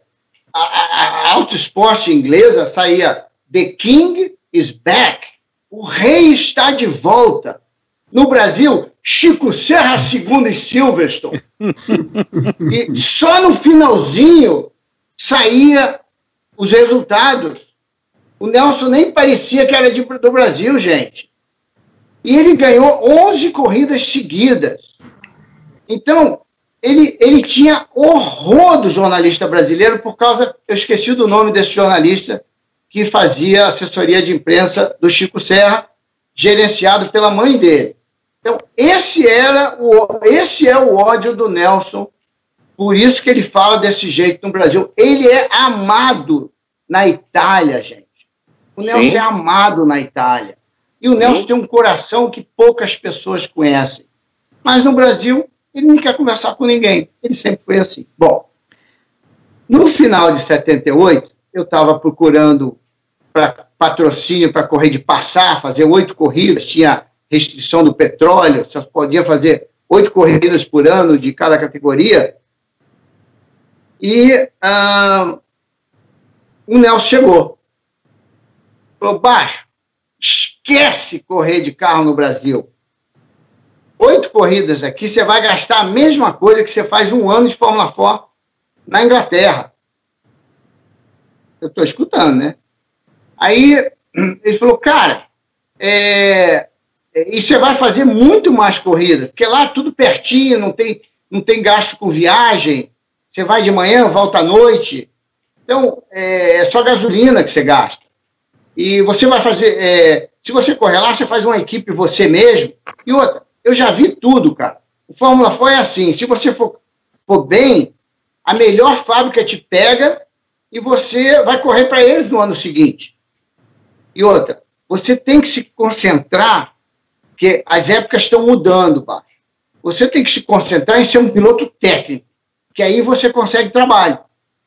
Você não vai ter dinheiro mesmo, então. Eu falei, mas Nelson, peraí, peraí, vê se eu entendi direito. Você quer que eu vá correr na Inglaterra sem falar inglês? Ele vira para mim e fala: para dirigir, tu precisa falar?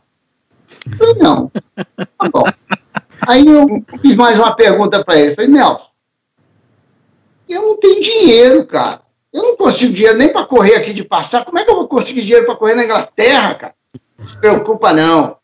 Tem o Isamo da Hobbycat, que ele me patrocinava na Fórmula 3, mas ele não quer ir para a Fórmula 1 comigo. Eu vou convencer ele a te dar uma mão. Ele é muito amigo meu. E naquela época tinha um macetezinho que depois, eu não queria contar aqui, mas tinha um macetezinho que ele me ajudava. Bom, aí um daqueles macetezinhos de Brasília, sabe? Ah, sabemos bem o que, que é. Aí, tinha um câmbio, tinha um câmbio negro na época, né? Você comprava dólar no câmbio baixo e vendia Sim. no câmbio negro. Bom, moral da história é, ele conseguiu um patrocínio para mim para correr. Só que o patrocínio que ele conseguiu era de 8 mil dólares. Você, para correr na Vandime, que era a melhor equipe da época, gastava 25 mil dólares por 25 corridas e 25 testes. Mais dinheiro para sobrevivência. Eu tinha 8 mil dólares. Né? Aí eu falei, caramba, com 8 mil dólares eu vou fazer um campeonato de cinco corridas, talvez, que lá tinha vários campeonatos, né? Se você ganhasse um, um campeonato de dentista, você falava no Brasil que era campeão, saía de primeira página no jornal naquela época, né? aí, aí eu falo isso porque é o Nelson que chama corrida de dentista, né? aí, é, é, eu, eu apelei para o Valtinho Ferrari. Falei, Valtinho, a minha situação é essa, cara. eu preciso arrumar mais dinheiro. Ah, deixa comigo. Vamos no banco francês e brasileiro às 5 da tarde. Era naquela época que tinha o overnight. O cara chegava às 5 horas, botava o dinheiro lá, sei lá que horas que era exatamente, e depois tinha uma reuniãozinha no, no, no banco lá com o gerente, tinha um queijinho, vinho, conversa de mulher pelada, essas coisas de, daquela época, né? Aí o Valtinho me levou, vem comigo. Cara, quando ele me levou dentro de um banco, cara, eu não sabia nem andar dentro de um banco. Eu ia, eu ia pelo cantinho da parede, assim, com a cabeça baixa, todo mundo todo tímido.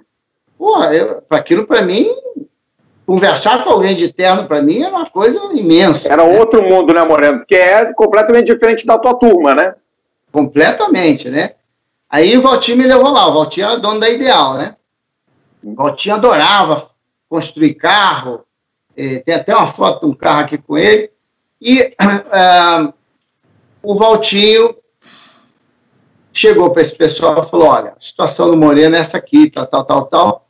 A gente precisa fazer uma vaquinha e essa vaquinha é que você vê no meu macacão, que eu posso mostrar depois, aqueles pequenos patrocinadores, que é Ideal, Pneulândia. A Pneulândia eu fiz diretamente, que é o, o, o, o Malde, né? E os outros, é, Construtora Cardoso, Focal, fornecedores de cascalho e areia. Era o Uau. gerente do banco. O gerente do banco vendia cascalho e areia. Então, é, esse pessoal, eram cinco pessoas, fizeram uma vaquinha de mil dólares cada uma, e eu levei 13 mil dólares para a Inglaterra. Eu tinha 13 mil dólares, que precisava de 25 para correr, eu tinha 13 para correr e viver. E eu consegui fazer naquele ano 22 corridas e 22 testes com aquele dinheiro. Então eu fiz um milagre, dormindo no carro, Cada noite que eu dormia no carro, eu economizava 10 libras nas corridas que precisava dormir entre sábado e domingo, que eram poucas, e é, era o equivalente a um pneu do meu Fórmula 4. E naquela época o pneu durava cinco corridas praticamente. Então, cada quatro vezes que eu conseguia dormir no, no carro, com um ventiladorzinho que o Piuí me deu, eu economizava um jogo de pneu. Bom, ah, o Nelson falou para mim, eu falei, Nelson, como é que eu faço, cara? Eu não, não tenho patrocínio. Ah, deixa comigo, o Isamo vai, vai, vai dar um jeito de patrocinar. Beleza. Mas, Nelson, eu, eu, não, eu não sei falar inglês, quer dizer, eu não sei falar inglês, eu não conheço ninguém. E, e como é que eu vou fazer para comprar, vender? É, falou, baixo. Eu conversei com o Piuí, que vai passar o Natal comigo, está chegando aqui, que é uma, duas semanas. Você vai conhecer ele pessoalmente. E ele vai te ajudar de graça. Ele vai fazer suas inscrições, ele vai comprar seu carro de corrida, ele vai comprar seu motor, ele vai te ajudar a fazer o pacote e você dá sequência. Isso não é problema para mim. Se ele me ensinar, só que é, eu falei, mas. Eu falei, beleza, ele vai me ajudar, ótimo. Aí eu fiz uma última pergunta para ele. Eu falei, Nelson, se eu chegar lá e não levar jeito para o negócio, eu não corri de carro aqui, eu tentei fazer duas corridas para tentar conseguir uma carteira e não consegui nem largar direito. É, se eu chegar lá e não levar jeito para o assunto, se eu chegar lá e, ah, eu vi você correndo no kart, o que você faz no kart, cara, é impressionante, você faz na Fórmula 1 também, não se preocupe, sei, mas e se eu não gostar do frio, se eu não gostar da alimentação, sentir falta da casa, de voltar para o Brasil, falou, cara, aí ele demorou um pouquinho para responder. Falou, cara, se você der tudo errado, você foi na Inglaterra, alguém pagou a conta, você aprendeu inglês, você aprendeu inglês, e você volta para o Brasil com outra língua, cara. Aí eu pensei, então eu vou. e aí eu tomei a decisão de ir para a Inglaterra. Correr. Aí teve a novela da CBA, que não queria me dar uma carteira. Por quê? Era o, era o Nakashi na época. Charles Nakashi, é, presidente da CBA. Você nunca correu de carro no Brasil, rapaz. Hum. Aí, você, não, você não merece, você vai fazer um nome ruim do Brasil no exterior. Falei, mas aí eu sem jeito, né? Eu ficava sem jeito na frente dele e tal.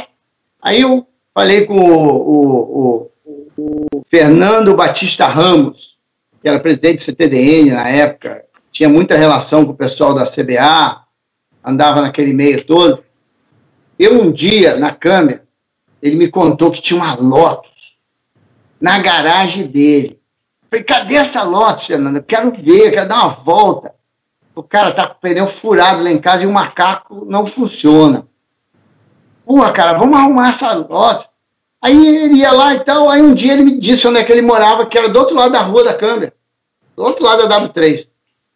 Aí, cara, eu não tive dúvida. Eu peguei aquele macaco jacaré, que era maior que eu, levei esse macaco atravessando a W3 todinha, do outro lado, cheguei na casa dele, toquei a campainha, ele me viu com o macaco, ele não acreditou. Eu falei, eu vim consertar o pneu da sua Lotus. E consertei o pneu da Lotus, ele deixou dirigir a Lotus dele, foi muito bacana. Essa é a mesma pessoa eu falei para ele, ele estava no Rio de Janeiro, quando eu fui campeão brasileiro de kart.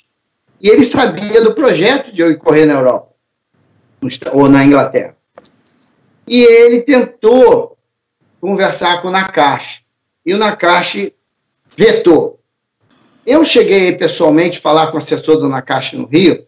Ele abriu o fichário assim: Olha aqui, não tem teu nome aqui, você não está vendo, não, ó e fechava assim, plão, o negócio de arquivo.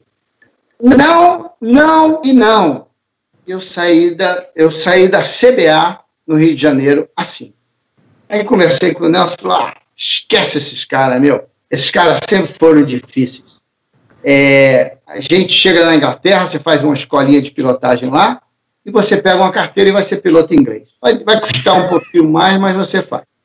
Bom, Moral da história: o Fernando tentou convencer a secretária do Nakashi a botar a minha aplicação no meio das aplicações de piloto para ele assinar. Quando chegou a hora de assinar minha carteira, ele viu meu nome. Eu já falei para esse filho da mãe que ele não pode correr. O que esse cara tá fazendo aqui? Mandou a mulher embora, deu uma confusão desgraçada. Eu não sei bem dinheiro da história, da história, mas o Fernando me conta assim.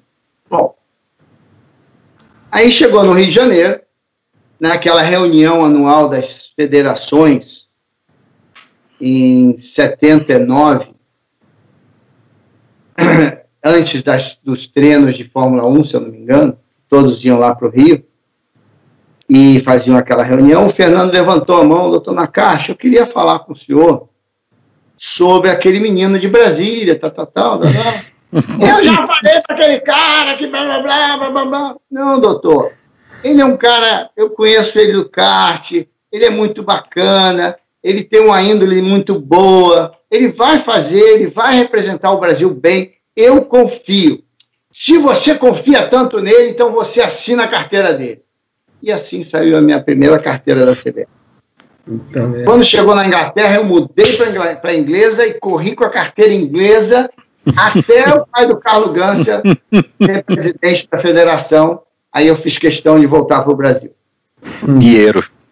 Piero Gância, falecido Piero Gância. Então, o, o Piuí. E assim eu fui para a Inglaterra correr.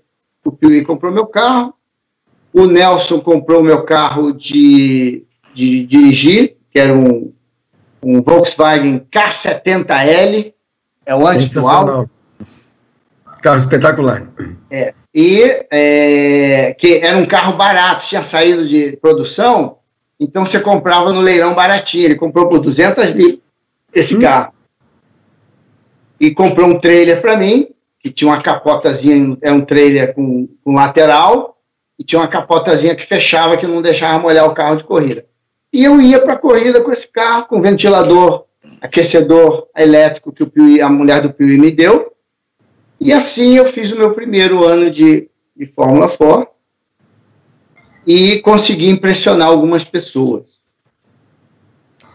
E numa dessas impressões, dessas boas impressões que eu fiz, que eu quero lembrar uma só, veio uma corrida em Silverstone, no circuito clube, que são três curvas e três retas. Uhum. Eu estava lá, na, eu, quando eu fui para a Inglaterra, o Piuí tentou me colocar numa equipe, mas o cara queria muito dinheiro para rebocar o meu trailer, acabou que eles compraram um carro para mim e falou, não, você que vai para as corridas, eu conversei com o Toronac, ele vai deixar um espaço na oficina lá, que era ex-Braba, né, que era Halt, para você usar lá, e ali vai ser a sua oficina. Não tem, não tem aquecimento, mas você põe um aquecedor de parafina na frente, atrás do carro, põe um tapete no chão, que ele, ele não quer que suje o chão, ele vai botar concreto lá um dia, e não quer óleo no chão. É um chão assim de pedra, né? Aí, ali era a minha oficina, em, em, é, o pagamento dessa oficina que eu fiz era eu trabalhar na Halt a, limpeza da fábrica da Halt e a separação de materiais de alumínio, ferro e aço. E, e eu fazia isso quando eu não corria.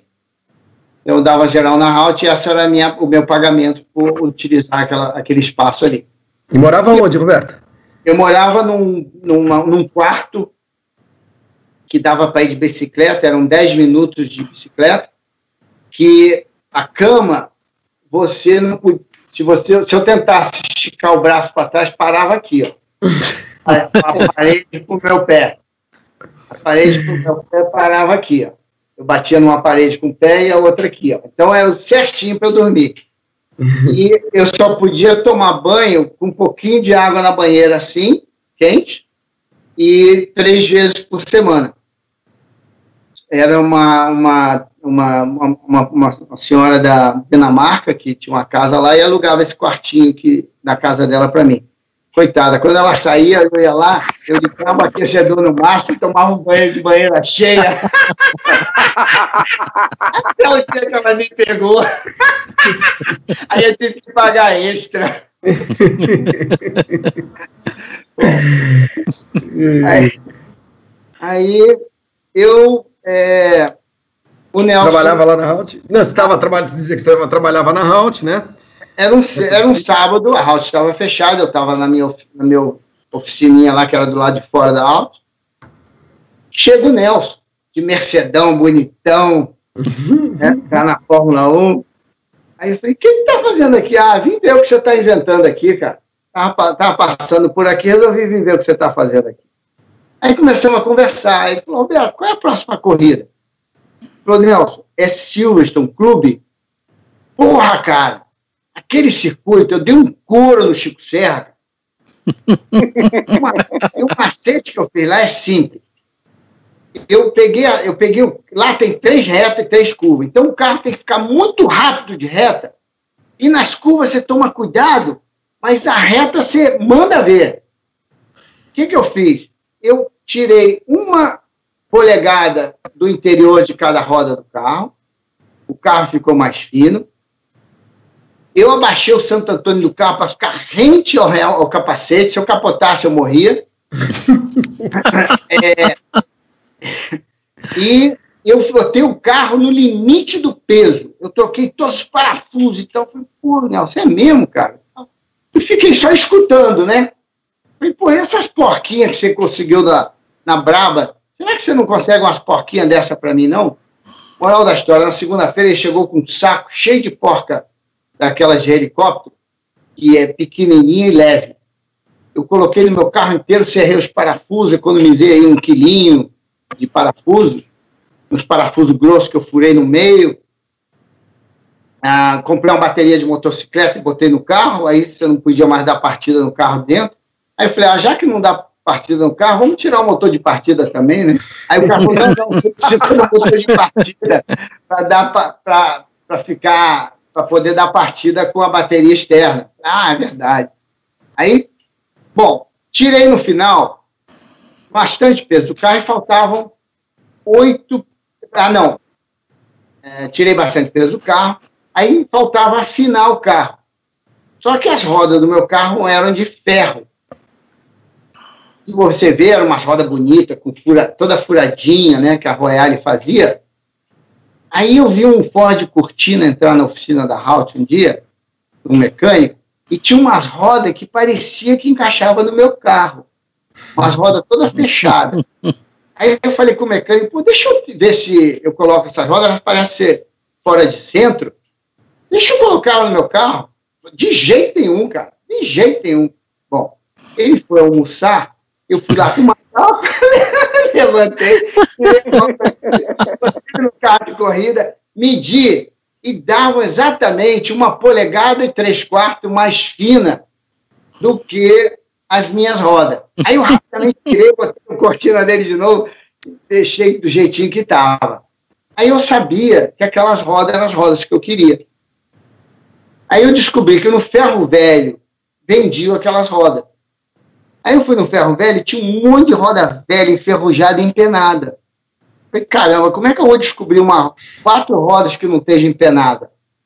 Aí eu rapidamente fui lá na Halt, fiz um negócio de alumínio assim em L, botei os parafusos da suspensão do meu carro ali e levei uma suspensão dianteira do meu carro ali para girar a roda lá para ver se tinha alguma roda que não estava empenada. E de 40 rodas que eu testei, eu consegui quatro rodas. Nossa. Aí eu tirei a ferrugem, pintei elas de preto e o carro ficou feio, mas ficou muito feio. Bom, aí faltavam oito, oito libras para tirar do carro. Aí eu olhei aquela carenagem do Royale assim, que passava em cima do motor e até lá atrás no câmbio. E eu, eu olhava os carros da, da Halt, eu, eu praticamente morava na Halt, né? E nenhum carro tinha capa de motor, cara. Toranac fazia os carros do tamanho certinho para não botar capa de motor. E eu olhei para cara, será que eu preciso dessa capa de motor? Aí eu falei, ah, vamos ver. Aí eu passei o serrote nela, acabando o Santo ali, eu passei o serrote e tirei. E deu os, as oito libras que eu precisava, que saiu a parte de trás com a capa do motor. Aí eu fiz um acabamentozinho de fibra de vidro, que eu mesmo fiz, para a carenagem não cair, fiz um Jesus ali para segurar. E comecei, o Santo Antônio era quase um palmo mais alto que a minha cabeça. Aí eu lembrei que o Nelson tinha botado o Santo Antônio baixinho, né? E comecei a serrar o Santo Antônio. Para minha sorte, entrou o Toranac na hora que eu comecei a serrar. para, para! O que, que você está fazendo? Eu falei, não, Toranac, aqui está muito alto. Para, Roberto, esse cano aqui, ó, ele não para aí, ele vai até lá embaixo no chassi. Se você cortar ele aqui, se capotar, você morre, cara. Falei, ah, o Nelson fez isso no, no teu rabo.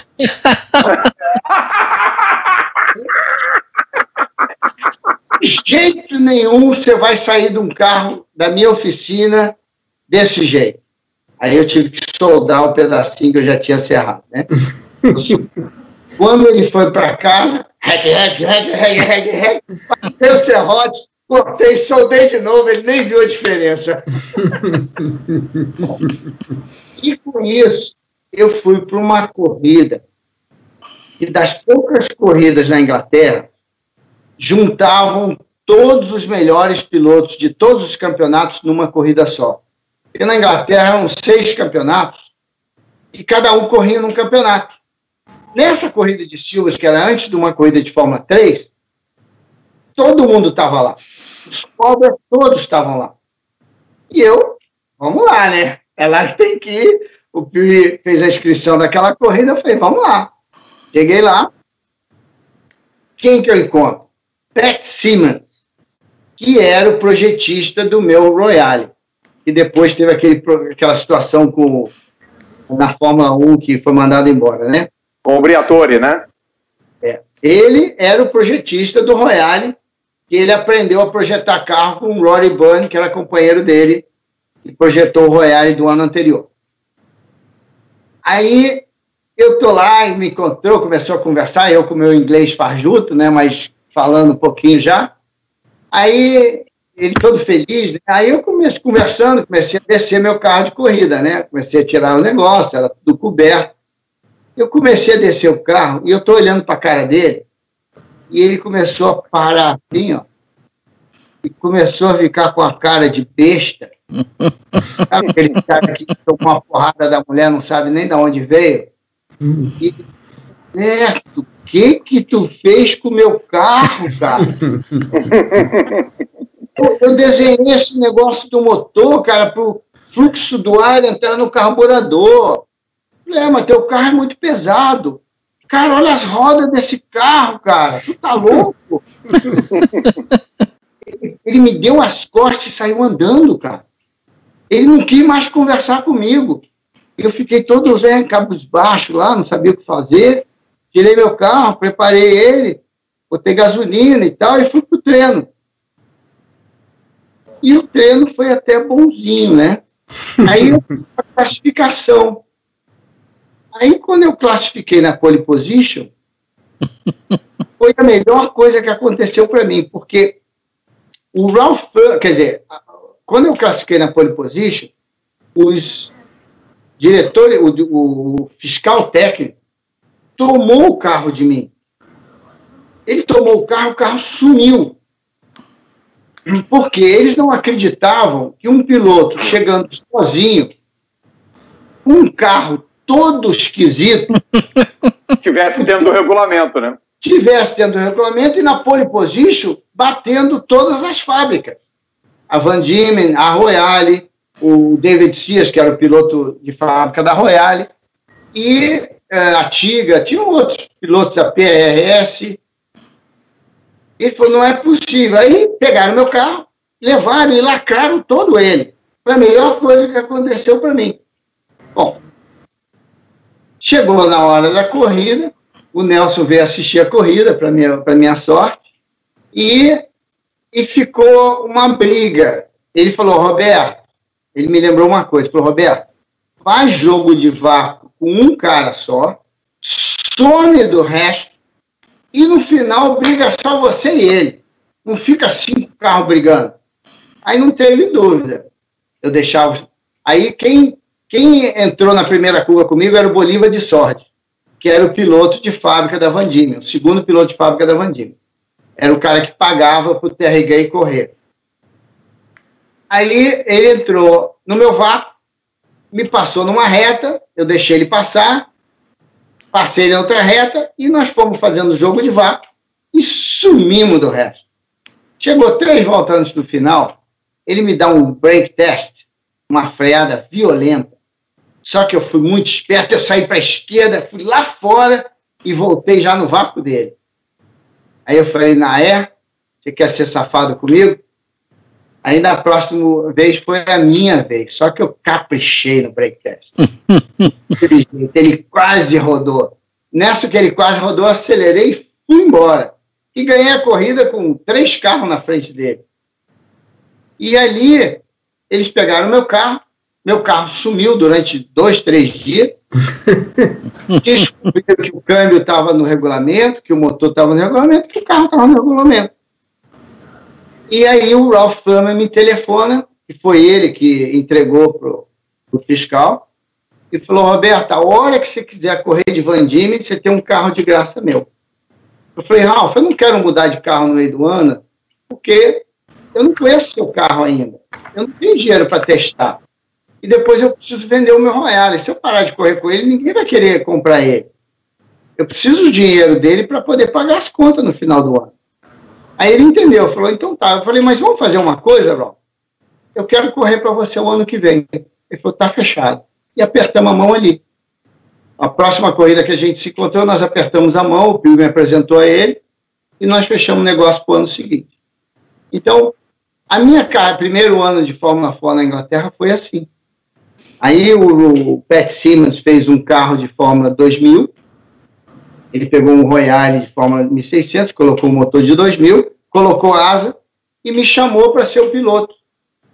E nós uh, quase ganhamos a corrida. A primeira teve uma batida, a segunda teve uma batida que eu evitei, mas o, o vencedor abriu assim 10 carros de vantagem, porque eu fiquei embolado naquela coisa ali em Melody Park, no retorno. E aí, até eu sair e buscar ele, eu cheguei na cola dele na última volta do David Leslie. E foi uma sensação para mim. A minha primeira corrida de Fórmula, é, Fórmula 4 2000, eu saí ali, eu, eu larguei em terceiro lugar, quarto lugar, e cheguei em segundo, ah, num carro que era a primeira vez que o carro corria. E com isso eu fiz 22 corridas e 22 testes com 13 mil dólares naquele ano 79. E o Nelson depois reclamava, porque ele falava, Roberto, eu vou te colocar para você dormir numa casa de alguém e tal, porque eu não quero que você fique falando português, eu não quero que você saia com o brasileiro, o brasileiro aqui na Inglaterra ele só vem fazer besteira, ele fica dando cano em metrô, cano em ônibus, e a hora que a polícia pega, ele é mandado embora e não pode entrar. Então eu não quero você conversando com nenhum brasileiro, não quero você indo a Londres, você gasta muito dinheiro, vai lá só para buscar o seu dinheiro quando chegar, e não me procura a não ser que você tenha um problema. Aí ele reclamava que eu não telefonava para ele depois das corridas. ele foi um grande irmão, ele ensinou os caminhos da pedra, mas ele não me mimou. Roberto, era isso, era nisso que eu queria chegar. Agora a gente vai dar um salto grande aí na história, mas a pergunta é inevitável o teu companheiro de equipe é sempre o primeiro adversário a ser batido. É o velho ditado de qualquer de qualquer corrida. É, como é que como é que isso funcionou entre vocês dois na época que vocês dividiram o box da Benetton? Vocês tiveram algum desentendimento por causa de acerto de carro, de alguma, alguma ocorrência de pista? Como é que foi isso? Eu fiz uma cagada, na verdade, uma vez, né? É uma corrida que eu e Nelson poderíamos ter um puxado o outro vácuo, como eu fiz com o Bolívar de Sorte, eu dei uma fechada nele. Ele ficou puto comigo e, e a gente teve um, depois da corrida lá, um meio que uma troca de palavras. Mas foi uma cagada minha que eu fiz que eu não deveria ter feito. Foi falta de experiência minha, tá? Que corrida foi essa? Você lembra? Foi Hockenheim. A gente tá. poderia ter feito uma corrida linda, um levar o outro para frente, e eu resolvi dar uma fechada nele de vacilo. Não é fechada, eu tentei bloquear ele em vez de dar o vácuo para ele. Né? Eu não fiz jogo de vácuo. E se eu fizesse um jogo de vácuo com ele, a gente ia embora para frente, eu ia. Então, eu fiz uma cagada violenta. Depois o carro quebrou de qualquer forma, mas poderia ter sido sensacional. Mas fora isso, o Nelson é um cara que ele tem um jeito dele, né? Embora um irmão para mim, eu, eu, considero ele o meu irmão mais velho, uh, e ele guarda o segredo para ele e tal, mas no começo ele me ensinou muito, me ajudou muito, né? Em Suzuka mesmo, ele falou para mim, olha, eu vou eu vou vestir todo mundo aqui nessa corrida. Eu falei, como é que é isso, né? Ó, eu vou eu vou botar pneu mais duro, não vou falar para ninguém, vou fazer uma corrida de vou correr que nem uma moça no início da corrida e quando o pessoal parar para trocar pneu, eu vou acelerar. Ah, Nelson, se você vai fazer isso, eu vou fazer igualzinho a você. Uhum. Ele me ajudou nessa estratégia. E então eu e Nelson sempre fomos muito companheiros. Mas ele fazia o projeto dele com o carro dele e eu ficava com o meu engenheiro, que era um engenheiro novo. E ele, em vez de copiar o carro do Nelson sempre, ele ficava inventando de é, é, eu é, brincar de engenheiro comigo. E, pô, não tem o que conversa. O Nelson é o melhor acertador de carro do mundo, cara. Não tem conversa. Segue o carro dele que eu dirijo, pô. E o cara não queria, ele queria acertar o carro do jeito dele. E, de uma certa forma, no Canadá, o que eu fiz no meu carro, porque eu sou muito bom de curva de 90 graus. Eu acredito que seja pelos testes que eu fiz lá no cascalho da casa perto do Nelson. Eram todas curvas de 90 graus. Eu andei muito lá. Então, curva de 90 graus não tem para ninguém comigo. E em Canadá, o acerto que eu fiz nos amortecedores, que eu também era muito bom de amortecedor, funcionou no meu carro. E o Nelson falou: opa, o que, que o Roberto está fazendo? E colocou no carro dele é, para classificação ou corrida. E o meu carro quebrou um amortecedor na corrida e eu fiquei de fora. Então, é, nós éramos muito bons nesse assunto. Só que eu, eu tinha um engenheiro que era novo e queria fazer as coisas dele. Então, eu, eu, eu sempre que podia ia lá, olhava o carro do Nelson, saía do carro, olhava o carro do Nelson para fazer no meu, porque eu sabia que, que o que ele fizesse não tinha segredo. Mas é, foi muito bacana ter corrido com o Nelson. Foi, um, foi um, uma coisa que veio divina para mim, sabe? Roberto, eu vi que a gente deu esse salto e, e, a gente vai acabar deixando de falar de Fórmula 3000, hoje pelo menos. Né? Ah, eu vou prometer. Não pode deixar de falar da 3 mil, não. Então, pois é, eu tô, o que eu quero dizer é que nós vamos ter que fazer outra, com certeza, porque tem tanta, olha, tem a Fórmula 3000, tem os seus primeiros passos na Fórmula 1, tem o seu trabalho como piloto de teste da Ferrari, que foi importantíssimo, você foi o cara que desenvolveu um negócio que hoje é utilizado por todas as equipes, que é câmbio semiautomático, é, tem a, essa fase Benetton. Mas já olha que, aí, ó, o volante aí, ó. Olha aí. Olha aí. Olha o volante. Tá vendo? É o do primeiro carro, Moreno, da 639? Primeiro volante feito na, na, na, na, na Fórmula 1 para câmbio semiautomático é este aqui. É esse aqui. E do Giampiero Moretti, né? Volante Momo. É. Hoje ninguém sabe o que é um volante Momo, porque não tem mais o símbolo, não tem mais nada disso. é verdade.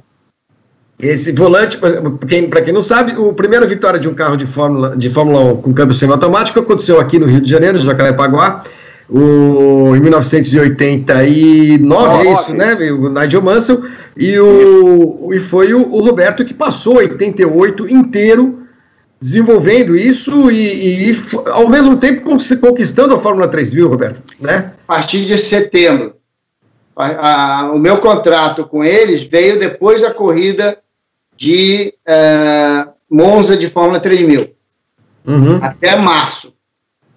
Foram 55 dias de teste desse carro. Tudo em Fiorano?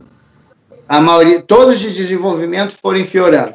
Uhum. Do dia que não funcionava ao dia que ele ganhou a corrida no Rio de Janeiro. E aí? Conte. Ah, bom, esse. Você ficou rico na Ferrari, Roberto? Ai, ai. Olha, eu lembro quando eu ganhei a corrida de Monza. Um carro todo branco? O carro, não, o carro tá, o carro não, o carro tá amarelo, né? Amarelo. o, Re, o Reinhard era amarelo, o Halt de Fórmula 3000 e Fórmula 2 que o Moreno que era branco. É. Mas ele já tinha um patrocínio ali, por quê? Porque em Monza tinha pilotos que ficavam de fora na Fórmula 3000. E tinha o Guido Forte, que tinha o patrocínio da Citala, a Citalia, com o da Lara. E ele ficou, era um dos últimos. Aí eu fui lá, eu, eu sabia daquilo, eu fui lá no Guido, falei, Guido, é, ele era amigo do, do Ferdinando Ravaroto, né, ex-mecânico do, do, do, Nelson e do Emerson, e falei com ele, falei, cara, você quer aparecer o teu patrocinador? Eu quero. Ó, se eu andar bem, de repente aparece. Você não quer botar o nome do teu patrocinador no meu carro e me dar mil dólares? Aí ele falou, na hora, na hora. Ele me deu mil dólares e levou os adesivos e eu tenho lá no meu carro a Citália, naquela corrida. E eu ganhei a corrida e veio um cara do pódio, ah, o Pedrão, que é o gênio por trás de todas as invenções do Nelson, era ele que fazia as invenções, foi mecânico dele na Fórmula 3, que fez o barco dele, que hoje trabalha na Autotrack com ele até hoje. Pedro Leopoldo fantástico, é um gênio esse cara. Ele trabalhava na Camber também, amigão do Claudão. Todos eles moram na fazenda do Nelson até hoje. Né? O Claudão faleceu, mas o Nelson assumiu todo mundo assim, perto dele, que ele gostava. Aí o, o, o, o Pedrão foi, ele estava fazendo o barco do Nelson em Viarejo. E ele foi assistir a minha corrida. Ele, a mulher a, e o, o, Luiz e mais um outro lá, o, o tio do Nelson, que era o, o cara que dirigia o barco, né? Aí, a, a, a, rolha da champanhe que eu explodi lá no pódio caiu na mão do Pedrão, cara. Olha. Mão do Pedrão, cara. Genial isso. isso o é Pedrão genial. foi o cara que foi o primeiro cara que acreditou em mim. Quando eu morava em Brasília, ele era dono da, da é, eu acho que era com fibra, fazia fibra de vidro, ele me deu um, um Fórmula V de presente. Eu não tive condições de botar motor e correr. Mas ele me deu esse carro. Falou: ó, você vai, põe esse carro para correr e vai correr.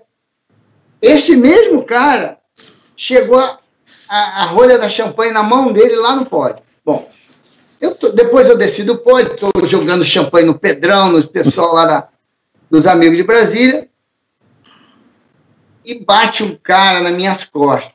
Eu viro com a champanhe, quase que eu molho um cara todo bem vestido de gravata lá milanesa. Cara, cara tava todo perfeito.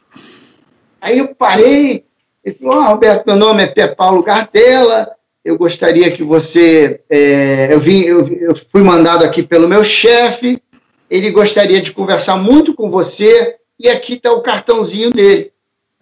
Aí peguei o cartão dele, fiquei no bolso, falei, muito obrigado, apertei a mão e tchá, no Pedrão, no pessoal, antes que ele corresse, né, saí correndo atrás dele. Nisso eu já estava morando na Inglaterra, minha, minha filha tinha nascido aquele ano, estava lá na casa de um amigo que a mãe tinha falecido, amigo do Gary Anderson, emprestado a casa, e a, a Célia falou para mim, Roberto, eu ia lavar seu macacão, eu achei esse cartão de visita aqui. Você quer esse cartão? Peguei um cartão, tinha um nome e um telefone na Itália. Eu olhei para aquele cartão, para mim não significava muita coisa. E estava falando com o Piuí no telefone. Ô, oh, Piuí, tal, aconteceu assim, tá, tá, tá, lá, lá, lá, lá, lá, lá, lá.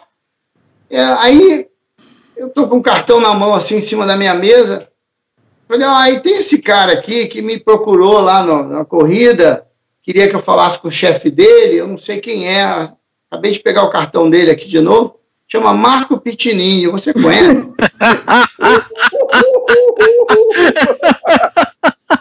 só Marco Pitinini, nossa senhora. Era só o chefe da Ferrari. Só o chefe da Ferrari. Só ele. Aí, aí ele falou, ele falou, eu não conheço não, cara. Aí, né, no que ele falou, não conheço, o sol bateu no cartão. Quando bateu o sol, tinha o cavalinho em alto relevo. Ah, e eu consegui ver o cavalinho. Eu falei, ui, cara, tem um cavalinho aqui nesse cartão, cara. Ele falou, pô, Roberto, liga lá, cara. Deve ser coisa boa. Aí eu liguei, né? Eu liguei. Aí liguei. Marco Pitinini, chefão da Ferrari, né, me atendeu. Aí ele falou, Roberto, quero conversar com você para fazer um negócio para a Ferrari. Uma coisa muito importante. Você pode vir aqui em Porto Ricard? Nós vamos testar aqui três dias. Eu falei, claro que posso, com o maior prazer, sem problema nenhum. Tá bom, então eu te encontro aqui, sei lá, três dias depois, tal dia, pá, pá. Tô te esperando. Tá bom, tchau. Aí eu parei para pensar, falei, Célia, tá acontecendo isso, eu tenho que ir por Ricardo. Ele falou, você não tem dinheiro nem para o médico particular da sua filha, como é que você vai comprar uma passagem para ir para Porricá hoje? Deixa comigo, sério. Aí eu liguei para o cara que fazia as passagens do Ron Toronac o ano anterior e contei para ele a história. Ele era, era ele, ele faz passagem de Fórmula 1 até hoje. E ele falou para Roberto, deixa comigo. Eu te dou a passagem. Se você fechar contrato, você paga, senão fica por minha conta. Foi legal. Aí fui para Porricá. Só que eu não tinha como ir de Porricá para é, do, do, do, aeroporto de Marseille ah, para Porricá. Era duro, Aí, duro mesmo, duro de maré, maré, maré. Eu não tinha dinheiro para as coisas da minha filha, cara. A gente morava de favor. Eu tinha um Fiat 147. Esse na Inglaterra. É andava, na Inglaterra. Agora, eu tinha um telefone celular. O Maurício, o Maurício Sando Sala corria para uma patrocinar, um patrocinador da Vodafone, eu acho, e ele ganhou um, um, um telefone de carro. Hum. E ele me emprestou esse telefone. Vende ele para mim. Eu, em vez de vender, eu usei ele no, no meu Fiat 147 e no final do ano eu vendi. Devolveu. Devolveu. Agora eu só recebia chamada, eu nunca fazia chamada nele. Uhum. Bom, é... cara, eu não tinha dinheiro para nada. Pra você nada. não tinha como ir de Marsella para o Ricard.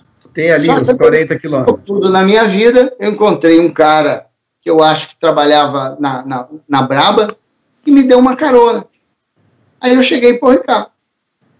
Senão eu ia procurar um ônibus, uma coisa assim para chegar lá. Bom, é, Chegando lá, o Pitinini fala: Ah, Roberto, muito prazer, um cara muito bem educado, um cara de uma classe fantástica.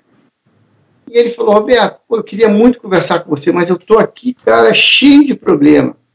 Podemos nos encontrar depois da manhã em Mônaco? Eu falei: Claro, um prazer. Como se eu soubesse onde ia dormir aquela noite. Como se você tivesse um aviãozinho, né, Roberto? Então, tudo bem, claro, vou pegar meu aviãozinho e te encontro lá, mas tudo bem, vamos lá. Aí eu não tinha o que fazer, fui andar lá pelos boxes, barrei com o Nelson, né? É. Cara, o que, que tu tá fazendo aqui? Ah, Nelson, eu vim, aconteceu isso, isso, isso, eu tô aqui. Ah, cara, beleza, eu tô indo pra Mônaco depois do teste aqui, vem comigo. Vamos comer um espaguete lá em casa, tu fica lá em casa, tem, não precisa de nada, tem, tem tudo lá em casa. Aí já consegui lá para dormir e comer, né? Aí eu é, fui ao meu encontro com o Marco Pitinini, num lugar que você subia de carro, num, num apartamento, você subia quase até o apartamento de carro. Cheguei lá, cara, abri a porta, um mordomo com a toalhinha no braço.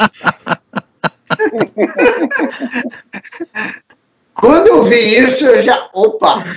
Aí já, já fiquei todo duro, né? já o coração já começou a bater mais rápido. Senhor Moreno, por favor, senta. Senhor Marco Pitinini vai vir já já. Esperei um pouquinho, ele chegou. Aí eu levantei, me apresentei, pedi para falar em inglês, que o meu italiano não era muito bom. Aí sentamos, conversamos, ele trocou um papo, blá, blá, blá, blá, blá.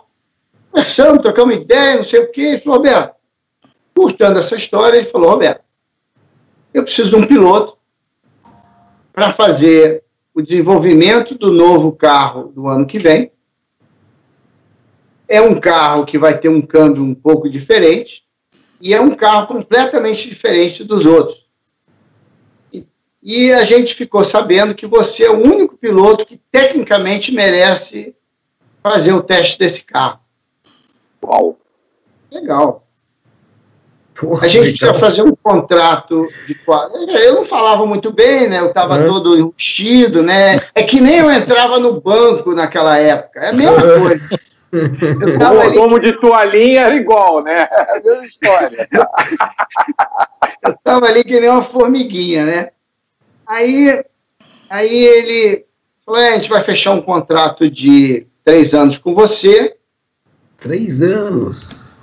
Quando ele falou um contrato de três anos de teste, o meu coração começou a bater rápido.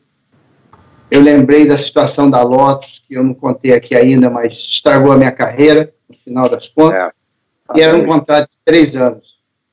Eu falei, caramba, depois de tudo que eu fiz, eu estou com o pé dentro da Fórmula 1 de novo, e esse cara me oferece um contrato de teste de três anos. Eu comecei a suar frio, eu começou a doar meu, doer meu estômago, ficou um frio no estômago, um peso, parecia que tinha um tijolo no estômago.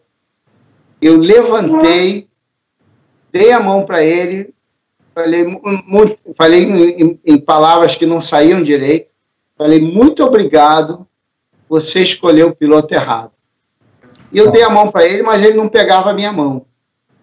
E ele olhava para minha cara assim, Estou entendendo. Nós somos a Ferrari. Eu falei, você escolheu o piloto errado. Ele falou, Roberto, e eu comecei a tremer.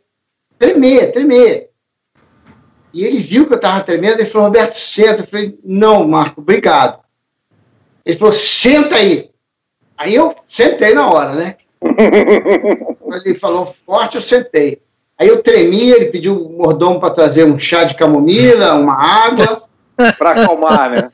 Acalmar, Biscoitinho. Ele falou, Roberto, calma, cara, nós somos amigos aqui.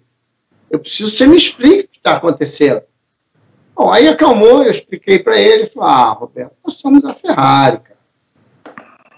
Não vai acontecer a mesma coisa. Eu falei, mas Marcos, se eu ficar três anos com você, eu vou ficar velho para correr de Fórmula 1. Não dá, cara. Eu estou precisando de dinheiro para terminar meu ano de Fórmula 3000.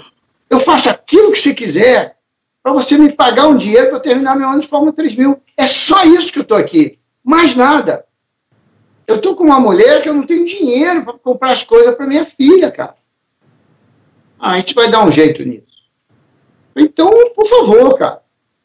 Aí ele foi no, no quarto, demorou lá uns 20, 30 minutos, voltou, falou: beleza, nós vamos fazer um teste esse ano, vai fazer um, um contrato só esse ano, até março. Em março. Ah, março. Já era, cara. Se eu ficar com vocês até março, eu não vou correr com ninguém. É, tem razão. Lá vai ele de novo mais uma meia hora. Volta ele, né? Aí ele falou: arrumei um cenário. Você vai, você vai correr de Fórmula 3000 esse ano, que tava, era setembro, outubro, uma coisa assim. Era setembro, se eu não me engano. E agosto, setembro, outubro, uma coisa dessa. Aí ele falou, Roberto, você vai correr, vai correr de Fórmula 3000 como prioridade. Os dias de folga você vai testar a Fórmula 1 para gente, mas vai ser até março. Falei, março não dá, Marcos. Não, não, calma, calma. Nós vamos colocar você numa equipe de Fórmula 1. Aí eu quetei. Eu fiquei quieto.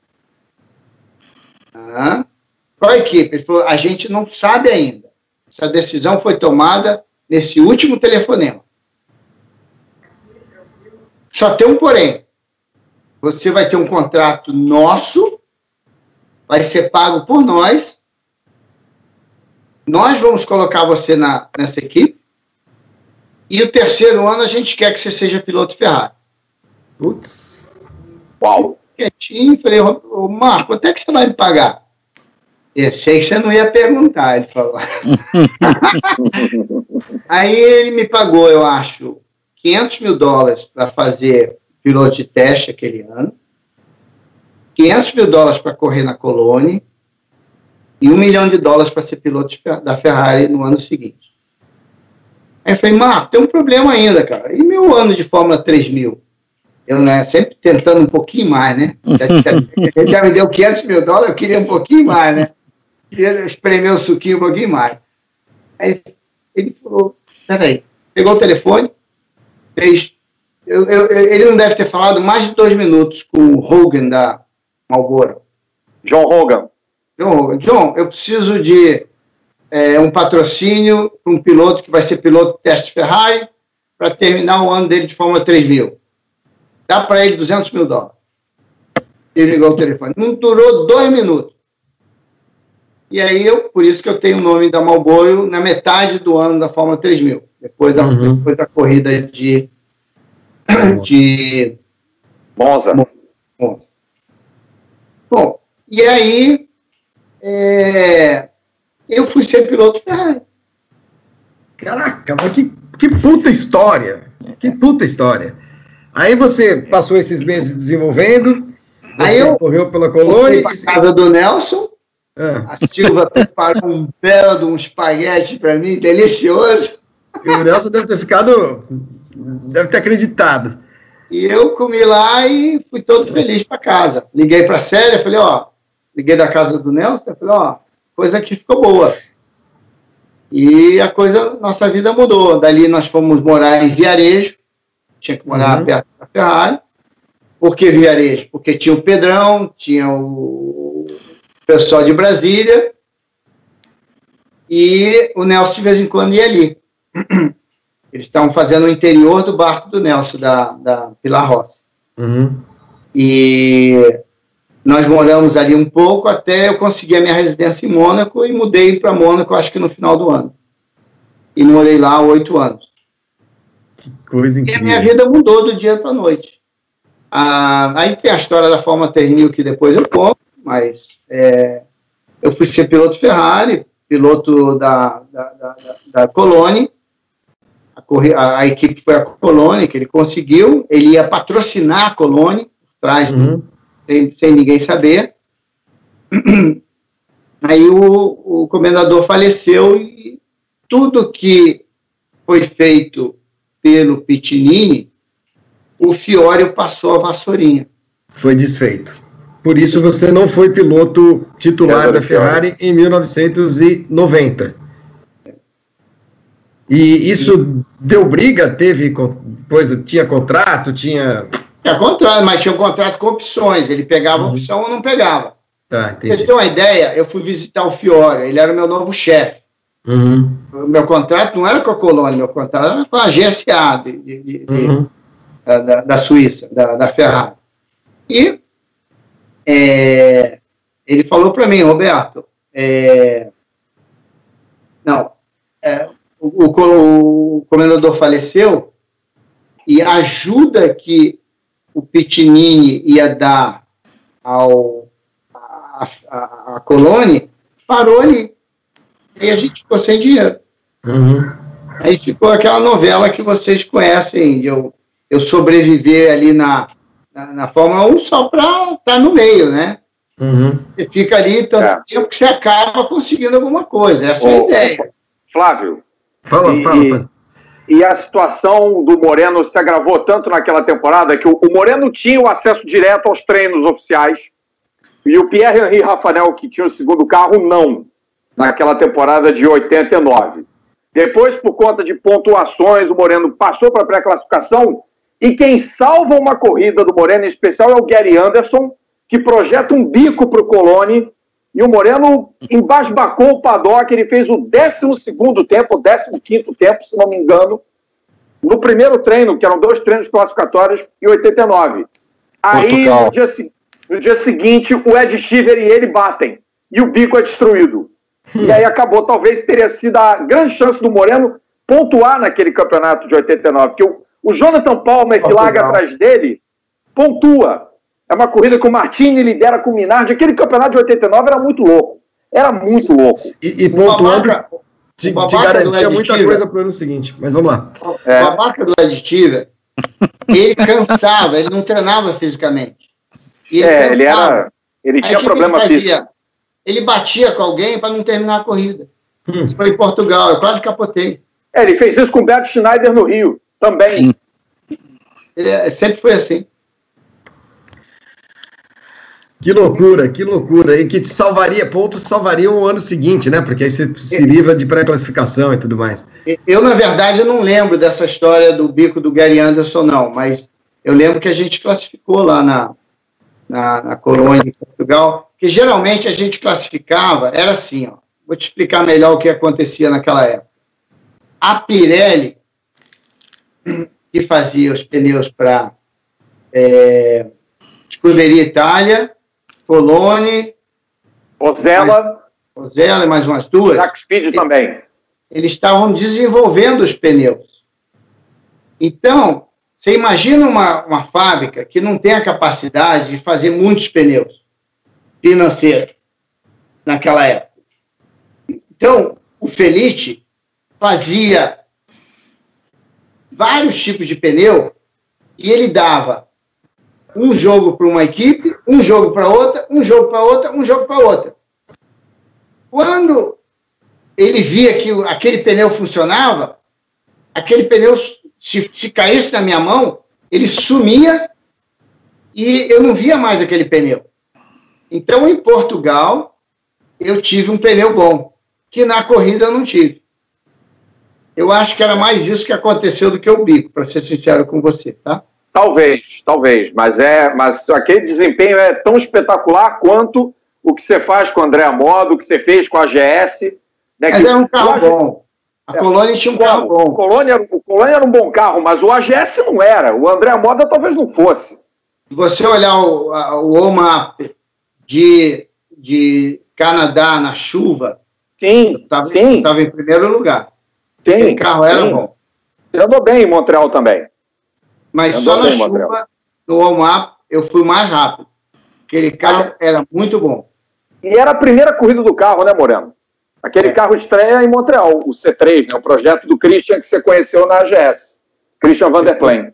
Depois ficou sem, sem, sem a roda, né? Perdemos uma. É, andou em três rodas naquela. Roberto, então, uma curiosidade. Desculpa, desculpa te cortar, mas eu tenho uma curiosidade. Você mencionou a Célia a sua filha, que nasceu na época da Fórmula 3000, você teve mais filhos depois e algum deles teve vontade de se envolver com automobilismo?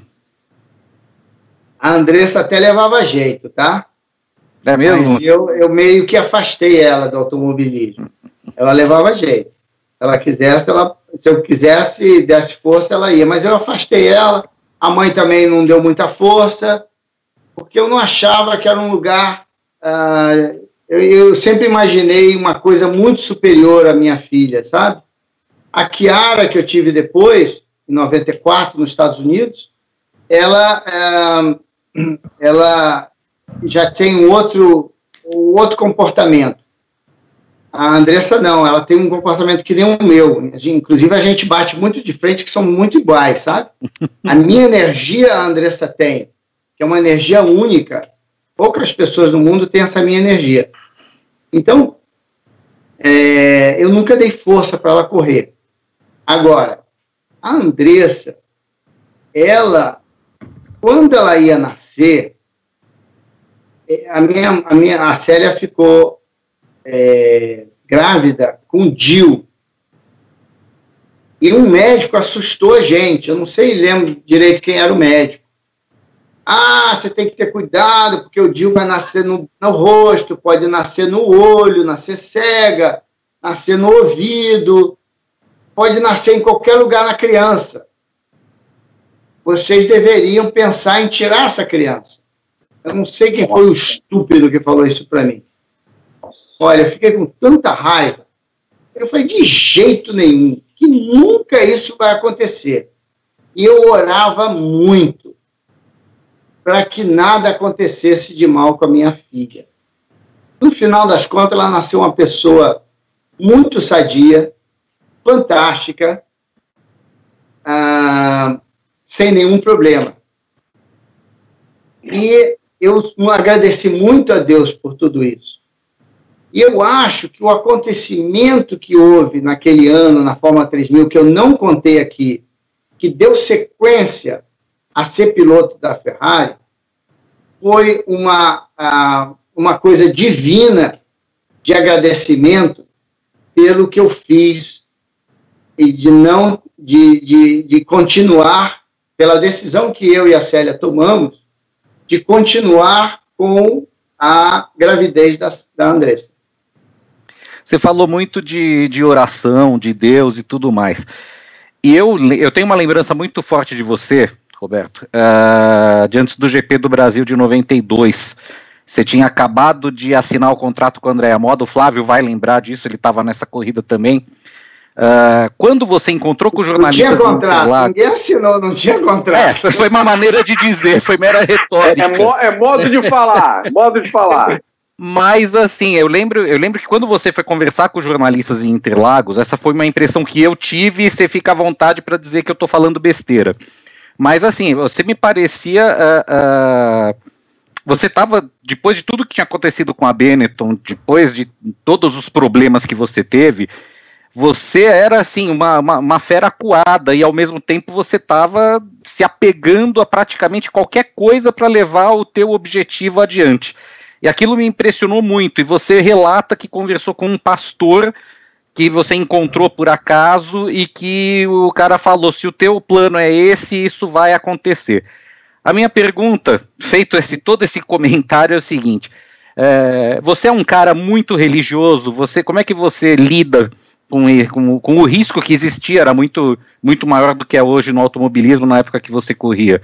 Você é um cara de você era um cara de rezar, de, de, de, de ler a Bíblia para se acalmar. Como é que você lidava com esses momentos difíceis?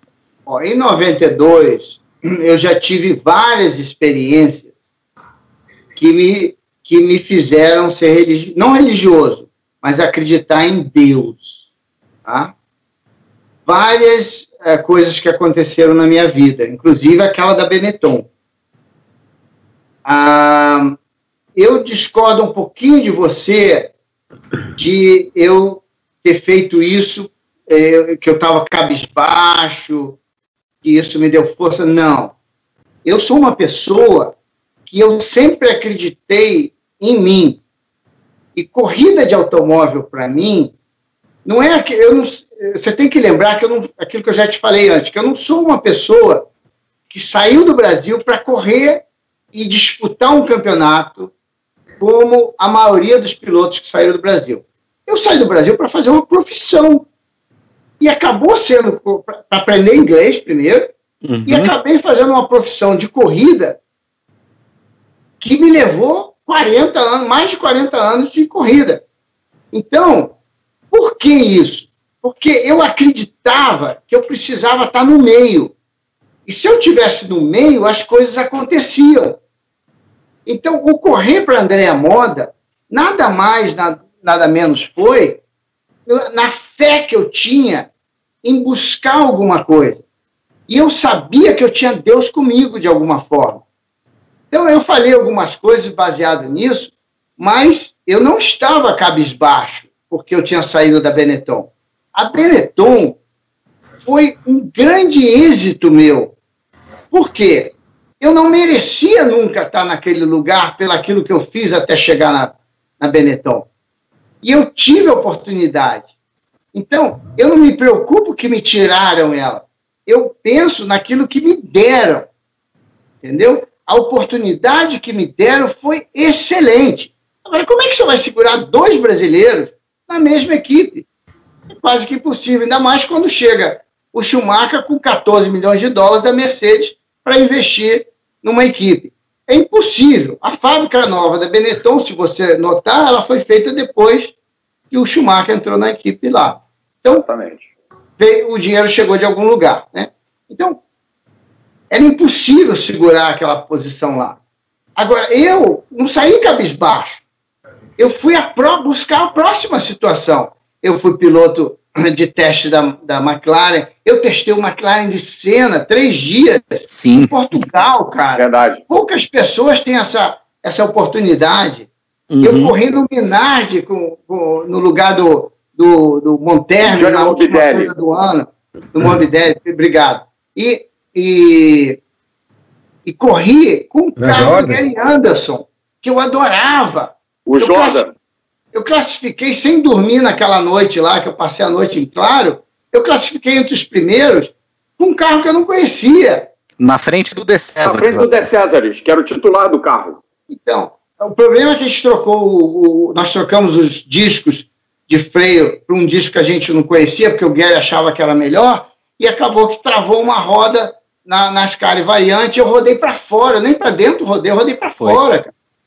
Aquilo foi um, bloca... um, blo... bloqueou as rodas de dentro. Bom, então, cara, eu vejo as coisas assim. A minha carreira foi muito positiva. O problema é que no Brasil as pessoas estão acostumadas com oito campeões do mundo e querem, quando um piloto é piloto, que ele está ali só para ganhar. Eu estava ali para fazer uma carreira. Então, enquanto eu estivesse no meio do automobilismo, alguma coisa podia acontecer para mim. E tanto é que eu dei sequência. Então, eu, eu pegava aquilo como um desafio. Então, a Andréa Moda no Brasil era só para fazer duas voltas para não ficar fora do campeonato, era mais nada. Eu andei lá sem diferencial, o diferencial estava bloqueado.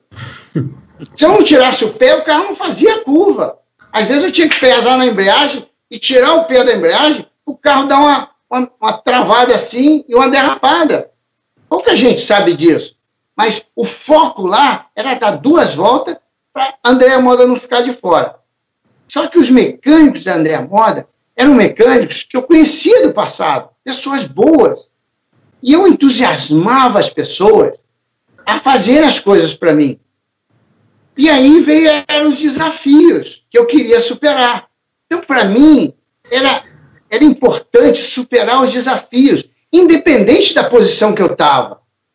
Né? Enquanto os jornalistas estavam vendo, pô, você devia estar tá ganhando corrida e tal, eu estava vendo que eu estava satisfeito em fazer um projeto de classificar aquele carro, pelo menos, um dia. Essa era a minha ideia. Se eu fizesse isso, era tão bom quanto ganhar uma corrida. Tanto é que quando eu classifiquei em Mônaco, a gente não tinha milhagem no motor para correr. Mas eu não estava nem é. aí. É verdade. o que eu fiz já foi uma coisa do outro mundo. Então, a minha carreira é assim. Eu não vejo nada negativo. Tá? Então, toda vez que vocês falarem uma coisa negativa, eu vou ser contra vocês, porque só vejo contra coisas positivas.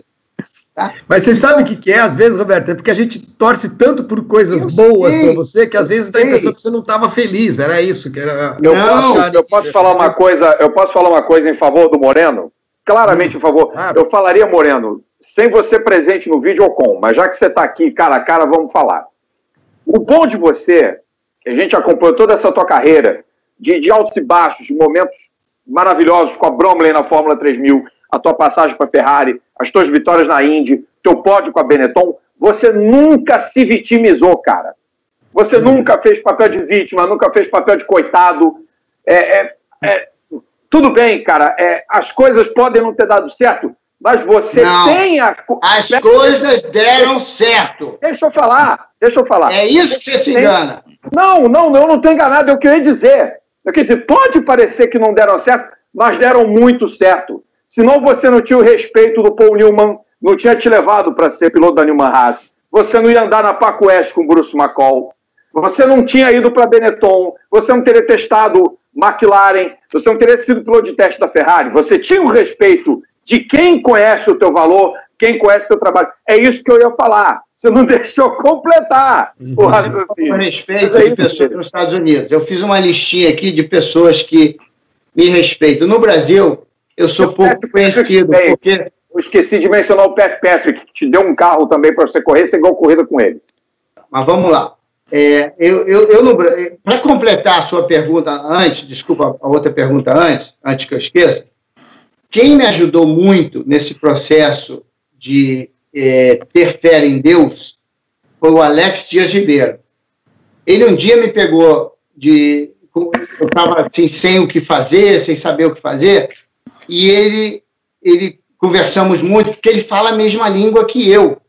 Então, você fala com, com um pastor, você fala com, com um cara da igreja, ele fala outra língua. O Alex fala a mesma língua. Uhum. É um pastor. Então, o Alex me levou no, nas reuniões uh, batista com ele, ele me ensinou algumas coisas. Eu não era um cara estudioso da Bíblia. Uh, eu, eu, vim, eu, eu, eu, sempre estudei a Bíblia de tabela. São amigos meus que contam para mim. O Valtinho Ferrari, o Emanuel Basile, e que tem uma história fantástica depois, quando a gente tiver tempo de contar lá, lá, lá da, do Japão, é, que, que aí vocês veem por que, que eu acredito mesmo. E, e o Alex sempre ele reza comigo e ele pede e as coisas se abrem. A, a, a mãe da minha ex-esposa, a dona Regina Estela, que é uma segunda mãe para mim, que eu respeito ela imensamente, ela fala diretamente com Deus, cara. O que aquela mulher fala com Deus no dia seguinte acontece. É impressionante. Então, eu tive tantas coisas que aconteceram na minha vida que me fizeram acreditar isso. Tem muita gente que fala que é uma energia, que é isso e aquilo. Eu vejo como Deus. Eu, eu, eu sou ignorante no assunto para é, ser preciso. Eu tenho, inclusive, conversado com pessoas ultimamente que, me, que, que, que falam coisas para mim até com bom senso sobre essa coisa, mas não vamos entrar nesse mérito agora. Ah, agora, quem me, me, botou no caminho mesmo foi o Manuel Basílio Garax, lá em, é, de Brasília, ah, por causa do tanto que ele acreditava, e o Alex. Foram eles que me direcionaram muito. Aí eu estava conversando sobre o que que eu esqueci. Eu parei da, da lista de agradecimentos às pessoas que, enfim. Te ajudaram, que você. Você, você fez a listinha aí, que acreditaram em você. Ah, não, não, é, não, não é isso. Você falou de respeito. Né? Sim, falei. No Brasil, eu sou visto como. Porque no Brasil só aparece quem aparecia na Globo antigamente. Né? Hoje a Globo está por baixo, mas antigamente quem aparecia na Globo é que, é que era o bom. E, e, todo mundo assistia. Então as pessoas me conhecem pelo aquele momento, que foi curto, da Benetton. Elas não conhecem do Pulpo a história dele, uhum. o que eu uhum. fiz, os objetos. Tantas vezes que eu dei a volta por cima, que é o nome do meu novo livro, né? Mas eu na Inglaterra, na Itália, no Japão, eu sou respeitado por pessoas que fizeram muito no automobilismo. Né? Eu, eu vou escrever alguns nomes. Colin Chapman, né? Sim. Patrick Head, me respeita muito. O John Barnard, né? que, me, que foi ele que me levou para Benetton, no final das contas. E o foi o projetista daquela Ferrari, né, o Moreno? Na 639 é. o carro era dele. Porque eu trabalhava com o Gordon Kimball, que era o cara que ele colocou na Ferrari, até meia-noite, se precisasse, para descobrir o desenvolvimento que faltava naquele carro. O Gary Anderson, que foi um excelente projetista, todos os projetistas aqui. O Steve Hallam, trabalhou na Lotus comigo. O Ricardo de Vila, que fez um desenvolvimento da Forma 3000 comigo, faleceu há pouco tempo. Grande Saudade. Deus o, Deus o tenha, Ricardo. Saudade dele. O Tom Brown e outros. Se eu ligar para qualquer um desses caras hoje, eles me atendem. E conversam comigo de coisas. Roberto, uhum. tem uma outra coisa, né? Uh, você não chegou a ter uma carreira no automobilismo brasileiro. Você foi direto, praticamente direto do kart para a Inglaterra. Isso te fez falta em algum momento? Eu saiba, não. A única coisa que fez falta foi ter um presidente na CBA que tivesse a mentalidade dos novos presidentes, né? Hum. E pudessem acreditar nos pilotos. Isso é que faltou. Foi a única Roberto, coisa que faltou do Brasil. O, uma perguntinha rápida. É, 1990, Suzuka, é impossível não lembrar daquele pódio. Eu, eu, eu colocaria aquele momento como o mais belo que eu presenciei na história da Fórmula 1 e um dos mais belos da história do esporte, por tudo que estava representado ali naquele momento, né? Toda, porque naquele momento estava aquela história, estava é, aquela primeira hora do nosso programa. Estava você, em Brasília, você em Brasília. Era, o, era Brasília ali, né? Estava o Nelson Brasília as coisas de motor na, na, na, no chão da Camber, estava o ônibus roubado, estava o. é, emprestado! Emprestado! Estava a capotada do kart e a sua mãe gritando: Roberto! É, é, quer dizer, ouvindo tudo isso hoje, eu, eu, eu quando acabar esse, esse nosso programa, eu vou, a primeira coisa que eu vou fazer vai ser rever aquele pódio. Eu acho que está tudo ali. É, eu queria que você falasse um pouco disso, desse pódio. A gente precisa de meia hora para falar disso.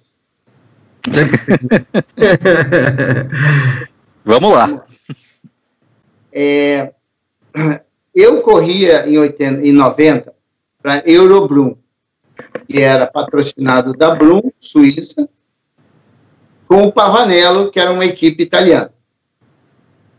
O Brum mandava por corrida um valor igual sempre. Ah, o Pavanello, ele era o Pavanello e a esposa, a filha e o marido, o filho e a mulher e mais um filho, mais ou menos assim. Sete agregados. Contei sete, hein? Não é tá. conta de mentiroso, né, Moreno? Você não está contando mentira nenhuma. Eu sei que não. No começo, no começo, a gente até estava ali no bolo. Eu peguei eles meio de surpresa. No Brasil, Aí eu levei para aquela equipe o Kiss Van der Grint. O Kiss Van der Grint foi o cara que me ajudou na Fórmula 3 inglesa a fazer seis corridas no meu primeiro ano de Fórmula 3. Foi ele que me deu essa oportunidade. Ele era muito bom engenheiro, eu levei ele para a Eurobrum comigo. E ele me ajudava. Só para você ter uma ideia, no, em São Paulo, com a Eurobrum, estava molhado e a pista secando. Eu estava dois segundos ou mais na frente do segundo colocado, toda a volta. O Kiss Van Der Grint vira para o Pavanello e fala, cara, tem que trazer ele para dentro, está na hora de trazer ele para botar combustível. Ah, deixa ele dar mais uma voltinha, ele está andando bem. O Pavanello, ele está precisando de combustível, cara. Quando eles estavam discutindo, eu passei. Parei sem combustível lá embaixo. Puta que a pista secou. Eu, vi, eu, eu, eu fiquei de fora na pré-qualificação. Eu tinha classificado em, em, em como, se, como é que se chama lá? É, Phoenix. Phoenix, dos Estados Unidos, obrigado. Então, eu só classifiquei duas vezes. Foi Phoenix e mais uma.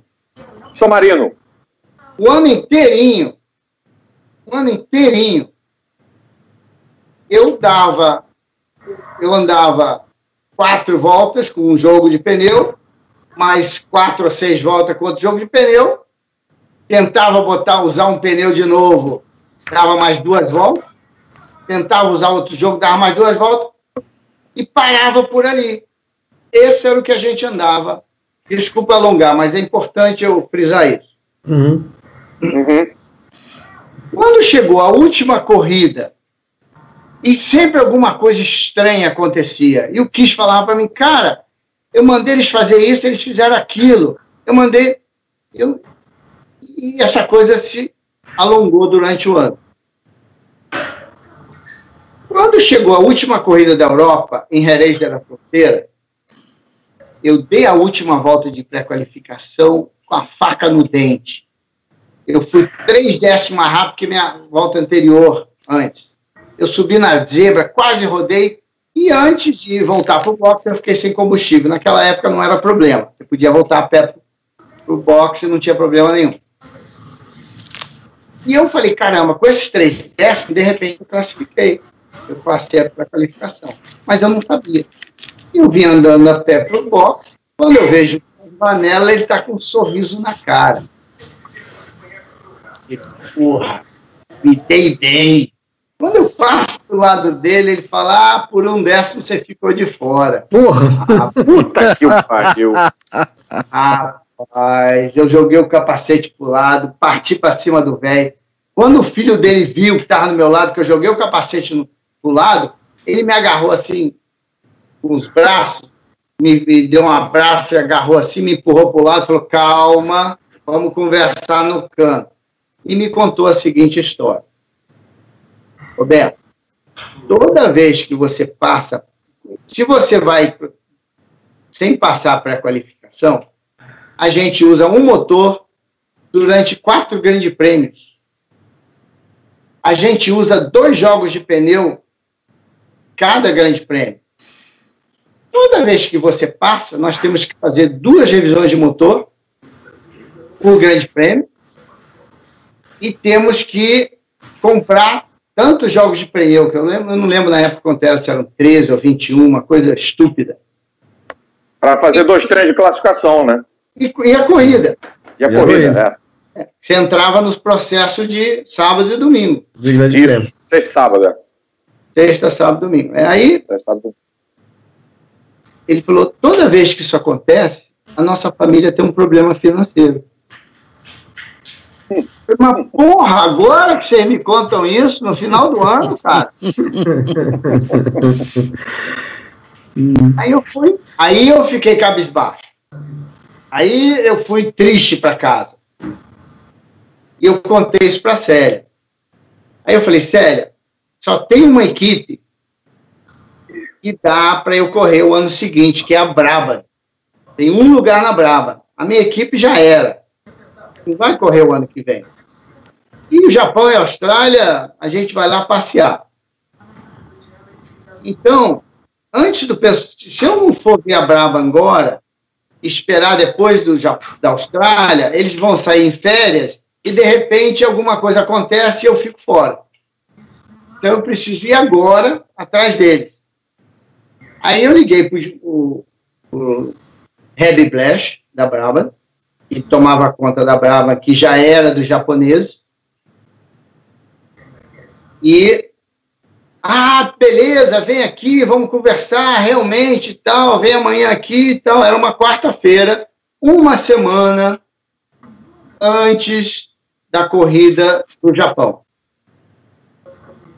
Beleza. Na quinta-feira, eu peguei o telefone Ó, oh, tô indo, tá bom? Ah, Roberto, olha, eu fiquei ocupado hoje, não vem não. Poxa, muda para amanhã. O Heber, né? Na sexta-feira, eu acordei e falei, eu vou ligar nada para esse cara? eu vou pegar o avião e vou direto. Esse cara vai falar que tem outro encontro. Aí fui direto. Cheguei lá, 10 horas da manhã em Heathrow, peguei um cartãozinho de telefone, naquela época você comprava um cartãozinho de telefone, pegava um telefone e ligava. Aí eu liguei para o Heavy, cheguei em Heathrow, estou pronto para o nosso encontro.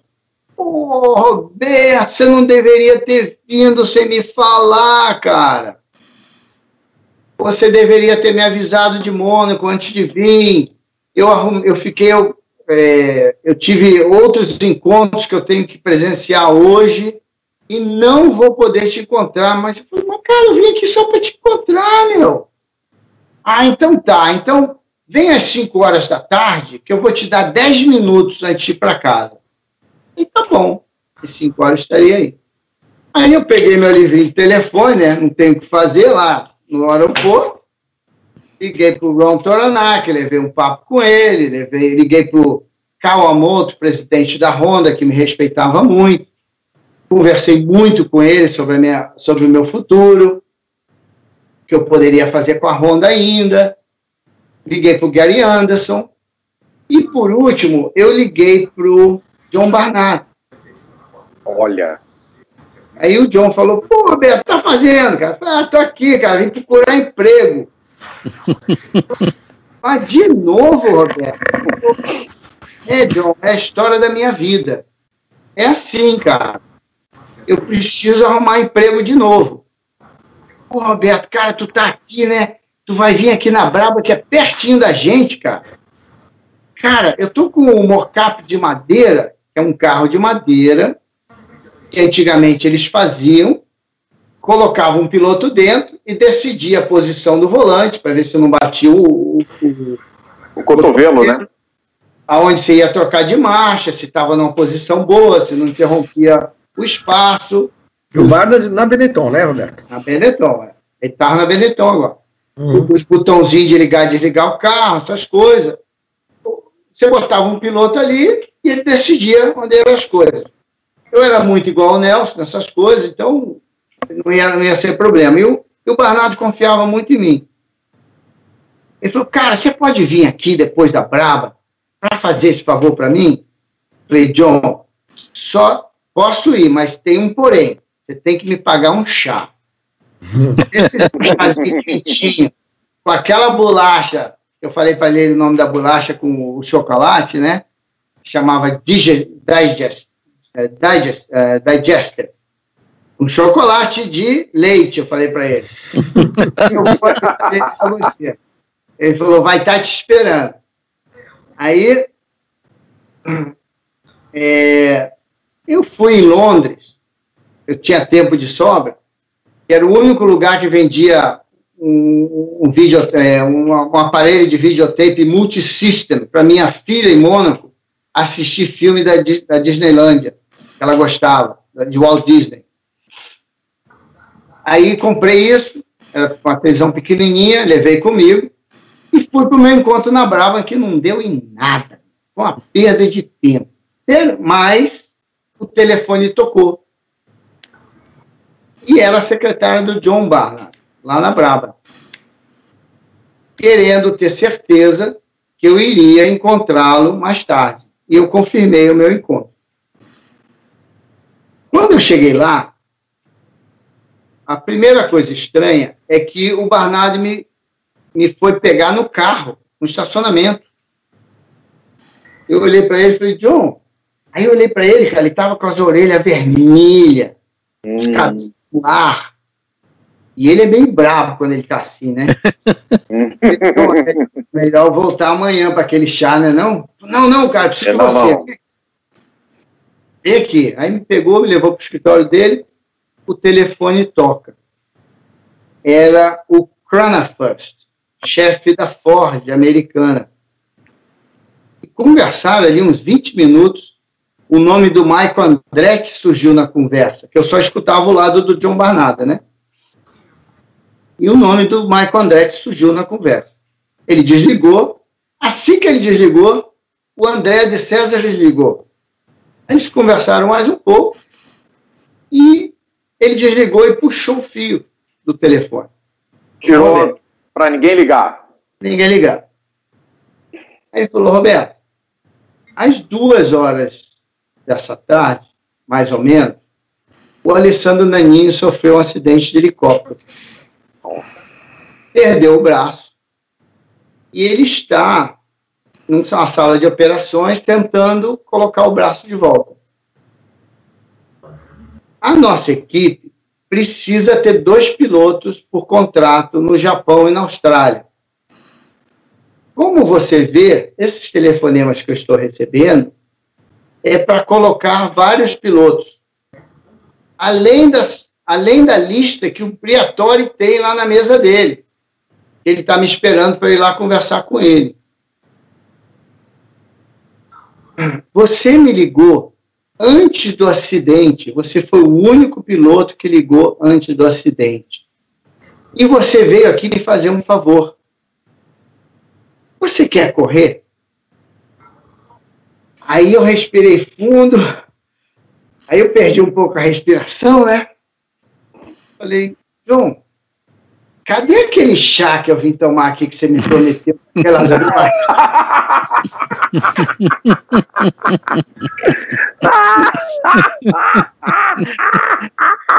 falei, falei. Ele falou, Roberto, eu preciso ir lá no Briatório, cara. Vamos fazer o seguinte, vai lá no, no mocap, eu vou mandar a minha melhor engenheira, que é uma mulher, É a Dayana. Eu falei, ah, conheço a Dayana. Ela, ela fez o Fórmula 3000, eu conheço ela. Então, ela, ela vai lá, vai levar o chá com as bolachinhas que você pediu. você faz o meu mockup, te dou uma hora, volta aqui na minha mesa, eu quero uma decisão.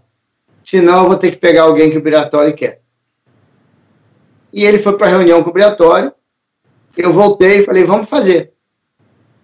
Depois de uma hora, eu fiz o mockup, resolvi lá a coisa. E é, ele, ele falou, aí ele pegou o telefone, que já estava ligado, virou para mim, falou, liga para sua equipe se libera. Aí liguei para a equipe, liguei lá para a Suíça.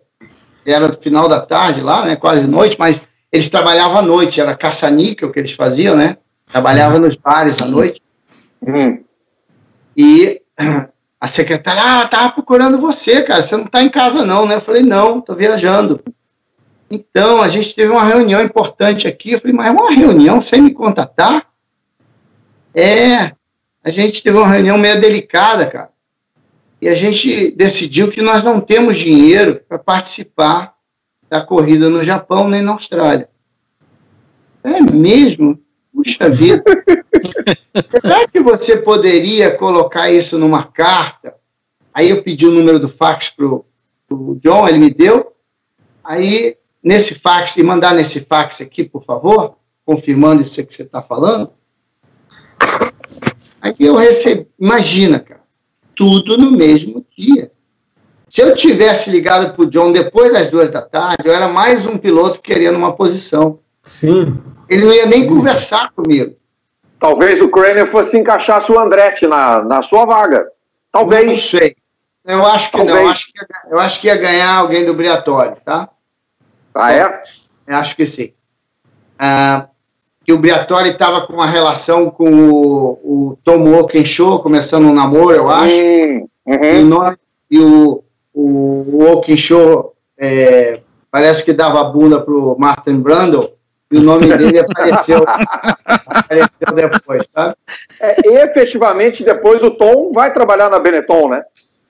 É, mas a, o namoro começou ali. E o nome é? do Martin Brando já apareceu ali. Hum. Bom, é, aí... Fax, aí mandaram fax. Chegou um fax. Da Eurobrum. Por favor, me ligue.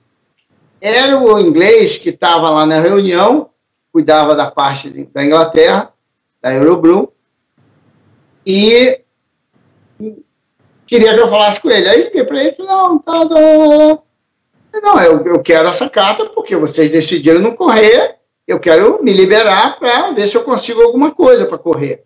Mas vem cá, esse fax aí, de onde você está? Eu estou na Benetton.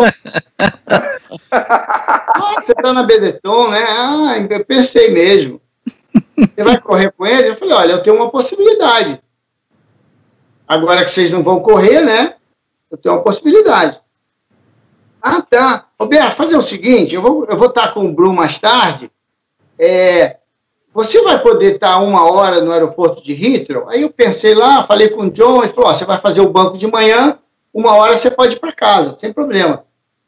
Aí eu falei, vou. Então me pega lá que eu levo a carta para você. Você me leva até meu carro e eu te dou a carta. falei, beleza.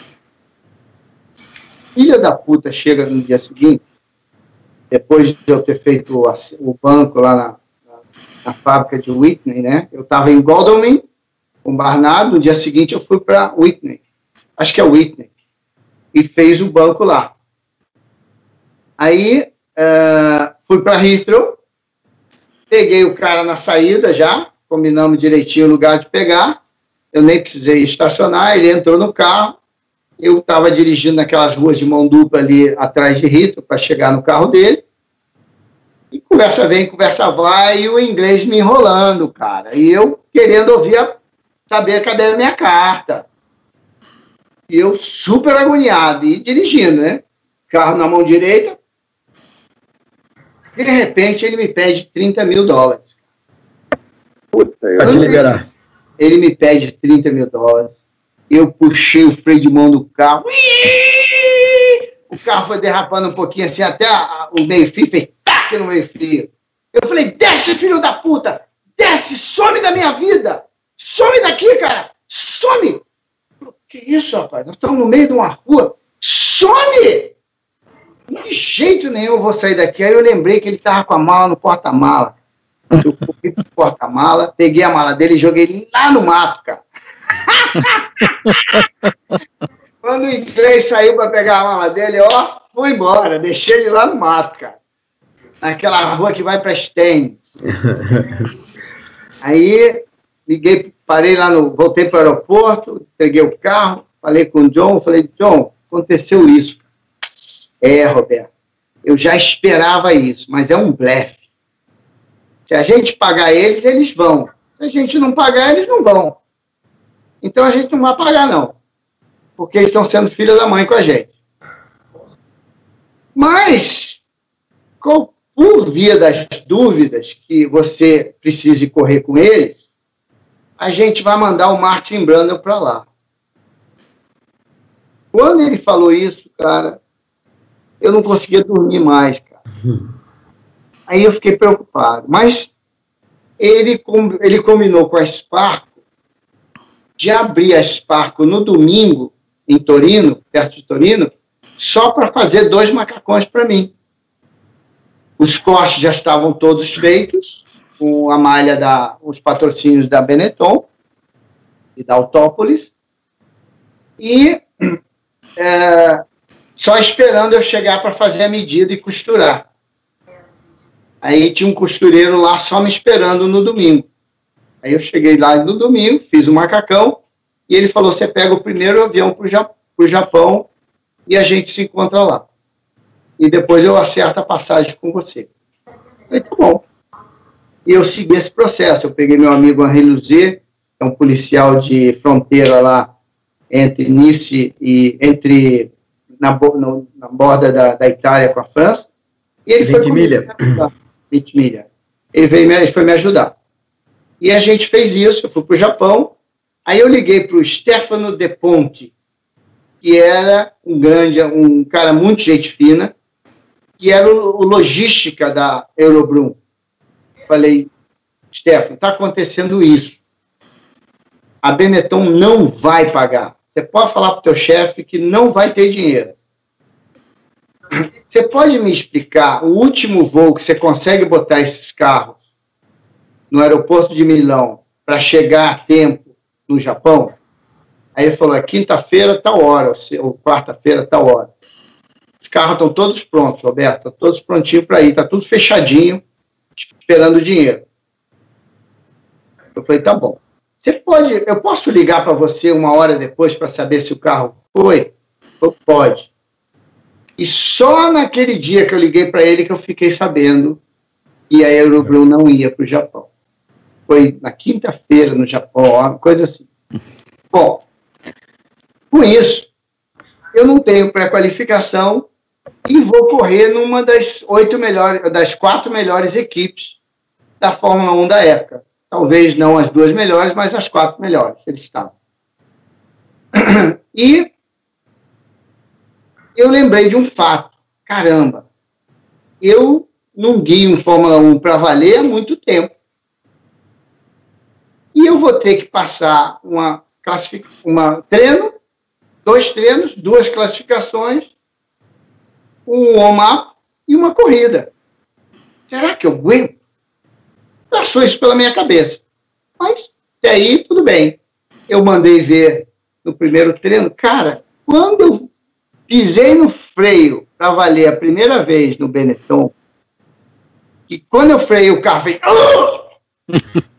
e eu tive Você não acreditou, né? E eu tive que acelerar de novo para chegar na curva. Eu falei, caramba! eu tenho que. Eu tenho que. que a gente tem um negócio na, na, automobilismo que você fala, se você quiser frear um pouquinho mais tarde, você pensa um. Aí você freia um pouquinho mais tarde. Cara, eu podia contar até 10 a freada, a diferença de freada. Era estúpida a diferença de freada.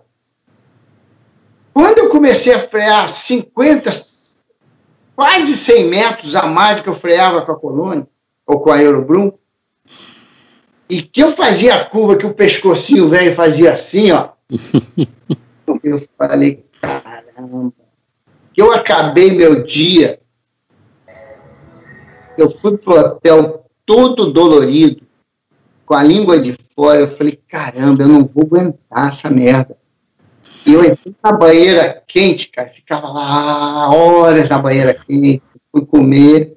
Aí eu peguei o telefone e liguei pro Emanuel Basile Garax, que nessa já estava trabalhando como engenheiro de som da Embraer. Que é meu amigo de infância, é, professor de karatê, ex-professor de karatê. Falei, Manel, a situação aqui é essa, essa, essa, essa. O que você pode me ajudar? O que eu preciso fazer para eu poder terminar essa corrida? Eu preciso de ajuda física, cara. Pega uma Bíblia e lê o Salmo 23. Falei, Manel, eu preciso de ajuda física, não espiritual. Meu espírito tá bom. Roberto, escuta o que eu estou te falando. Pega uma Bíblia e lê o Salmo 23 até você decorar. Você está falando sério? Falou, tô. E nós vamos orar por você aqui na Embraer. Todos nós do nosso grupo de oração. Tá bom. Me explica. Roberto, é assim. Ó. Quando eu precisava fazer universidade, eu precisava passar três noites a claro para terminar um projeto, esse salmo me dava a força que eu precisava. E ele vai te dar a força que você precisa. Acredita que vai acontecer, mas você precisa ter fé. Muito bom. Todo hotel tem uma Bíblia, dá-lhe Salmo 23, né? Eu não era, é o que eu falei para vocês, eu não conhecia a Bíblia. E comecei.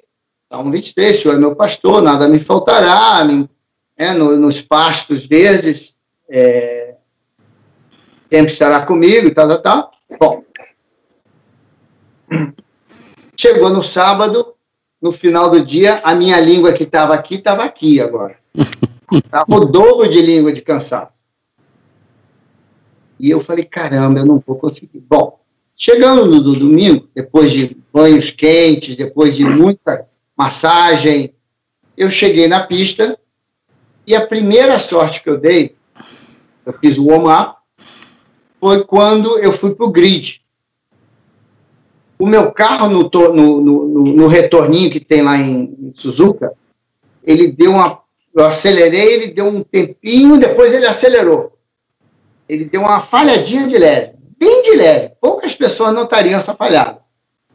E eu passei um rádio e falei: olha, deu uma falhadinha. Tem certeza? Eu falei: bem pequenininha, mas deu mas o carro está funcionando bem. Não interessa, vem para o box. A gente não pode arriscar. Falei, mas vem cá, o carro reserva está em nome do Nelson, está em acerto do Nelson. Os pedais estão para o Nelson. Não interessa, Roberto, entra no box, você vai, entrar no, vai sair no carro dele. Essa foi a minha primeira sorte. Eu peguei um carro completamente acertado pelo Nelson. Prontinho. E os mecânicos, na rapidez, conseguiram co colocar os pedais para mim. E eu saí a tempo para o grid. Essa foi a minha primeira. O Nelson ia fazer uma corrida de madame até o meio da corrida. Eu ia seguir ele, eu tinha combinado com ele. E assim foi. Quando o Mansell parou, que o Nelson começou a acelerar, algum, algum tempo ali perto, eu comecei a ficar cansado. Eu não aguentava mais, gente. Eu, eu, era um sufoco, cara. O volante, você guiava um carro assim, né? Naquela época você não guiava que nem, nem o pessoal. Uhum, oh, oh, e, e, cada, cada buraco era um, um, tranco, né? Aí você trocava de marcha, aí um tranco, e eu comecei. Uh, ah, uh, quase bati. Uh, ah, e comecei a cansar, cansar. Falei, caramba, eu vou entregar os pontos. Veio o salmo na minha cabeça. Duas, eu juro por Deus, por tudo que é mais sagrado nesse mundo. Duas curvas depois, eu senti aquele negócio que o maratonista que faz uma maratona muito longa e depois que ele cansa, tem o sétimo vento, que chama, não sei como é que chama em português, mas que não é nada mais do que uma injeção de endorfina no seu organismo. Né? Uhum. Eu, eu senti isso, cara. Eu acordei, fiquei forte de novo e fui até o final, cara. Num ritmo bom. Aí eu criei um ritmo para manter a segunda posição. Depois que o Manso saiu. Então, cara, aquilo lá foi uma prova tão grande para mim, né? Eu ter ligado para um cara que é, é, é batista, de ele ter mandado eu ler o Salmo 23, de eu lembrar do Salmo e duas curvas depois eu ter essa injeção automática no organismo. Então, essa sequência de fatos que encaixaram na minha vida, eu todo, todo o processo de eu ter a oportunidade de guiar na Benetton aconteceu como uma engrenagem perfeita. Isso tudo veio, veio de cima. Eu fui muito iluminado nesse momento. E outra, gente, o Nelson tinha me ajudado em 79. E aqui estava minha, eu agradecendo ao Nelson aquilo que fez por mim, sem palavras, sem precisar dar uma palavra. Ele vê que valeu a pena ele ter investido em mim. Então, todo esse cenário me fez acreditar mais e mais nas coisas que o Alex falava para mim. Por isso eu passei a ser assim. Essa é uma das pequenas coisas que aconteceram. Roberto, esse, esse teu depoimento é uma das coisas, é a segunda coisa mais emocionante que a gente viveu é, depois do pódio de 1990. Eu tô vendo que o Rodrigo está super Eu tô, eu tô. É, eu tô você eu tô, também. E, eu tô por uma razão, Flávio, desculpa te interromper, eu tô por uma razão especial, porque naquele 21 de outubro de 90, é, aquilo foi é, são dois pilotos que a gente aprendeu a admirar. O Nelson estava meio por baixo, aquela coisa toda, não ganhava corrida, havia três anos, e de repente vem o Moreno junto e tem aquele choro no parque fechado, tem aquela emoção no pódio. Os dois e o Aguri Suzuki, que era um, um coadjuvante é. improvável. O primeiro japonês a subir num pódio numa prova de Fórmula 1. E a coletiva, que o Moreno deve se lembrar, da primeira palavra do Nelson, muito prazer, meu nome é Nelson Piquet que havia três anos ele não ganhava. Então, é, é, foi um troço surreal. E eu, na qualidade de, de, de, espectador, de fã, que eu era na época, eu tinha 19 anos. Moreno, não foi só você que chorou naquele, não foi só você que chorou naquele dia, não. Eu também. E muito, cara. Não, e o Senna foi campeão naquele dia, né, Alberto? o Senna foi campeão naquele dia. Além de naquele dia. Quando ele jogou o Prost para fora lá na primeira curva, ele foi campeão. Isso, exatamente. E mais uma coisa que aconteceu que eu esqueci de falar o Quentinho veio depois para mim, falou, Roberto, você é um ídolo para mim a partir de hoje. Eu achava que você não ia terminar essa corrida. Eu não achava você preparado para terminar uma corrida. Eu fiz uma aposta com a minha mulher contra você. E eu, eu é, orgulhosamente perdi a aposta. Uhum. É, um, é um prazer ver você aqui. Roberto, eu vou te fazer duas Desculpa, não, dá tempo fala, de eu fazer essas duas perguntas, Flávio?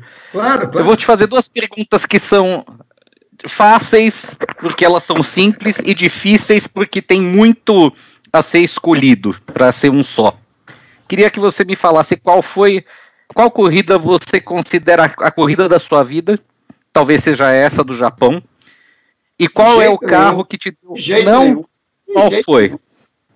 Ah, eu te ponho duas corridas na frente de Japão o, Fórmula, o Festival de Fórmula 4, que é o, a, o World Cup 1980. de 1980, aquela foi uma corrida bem ganha.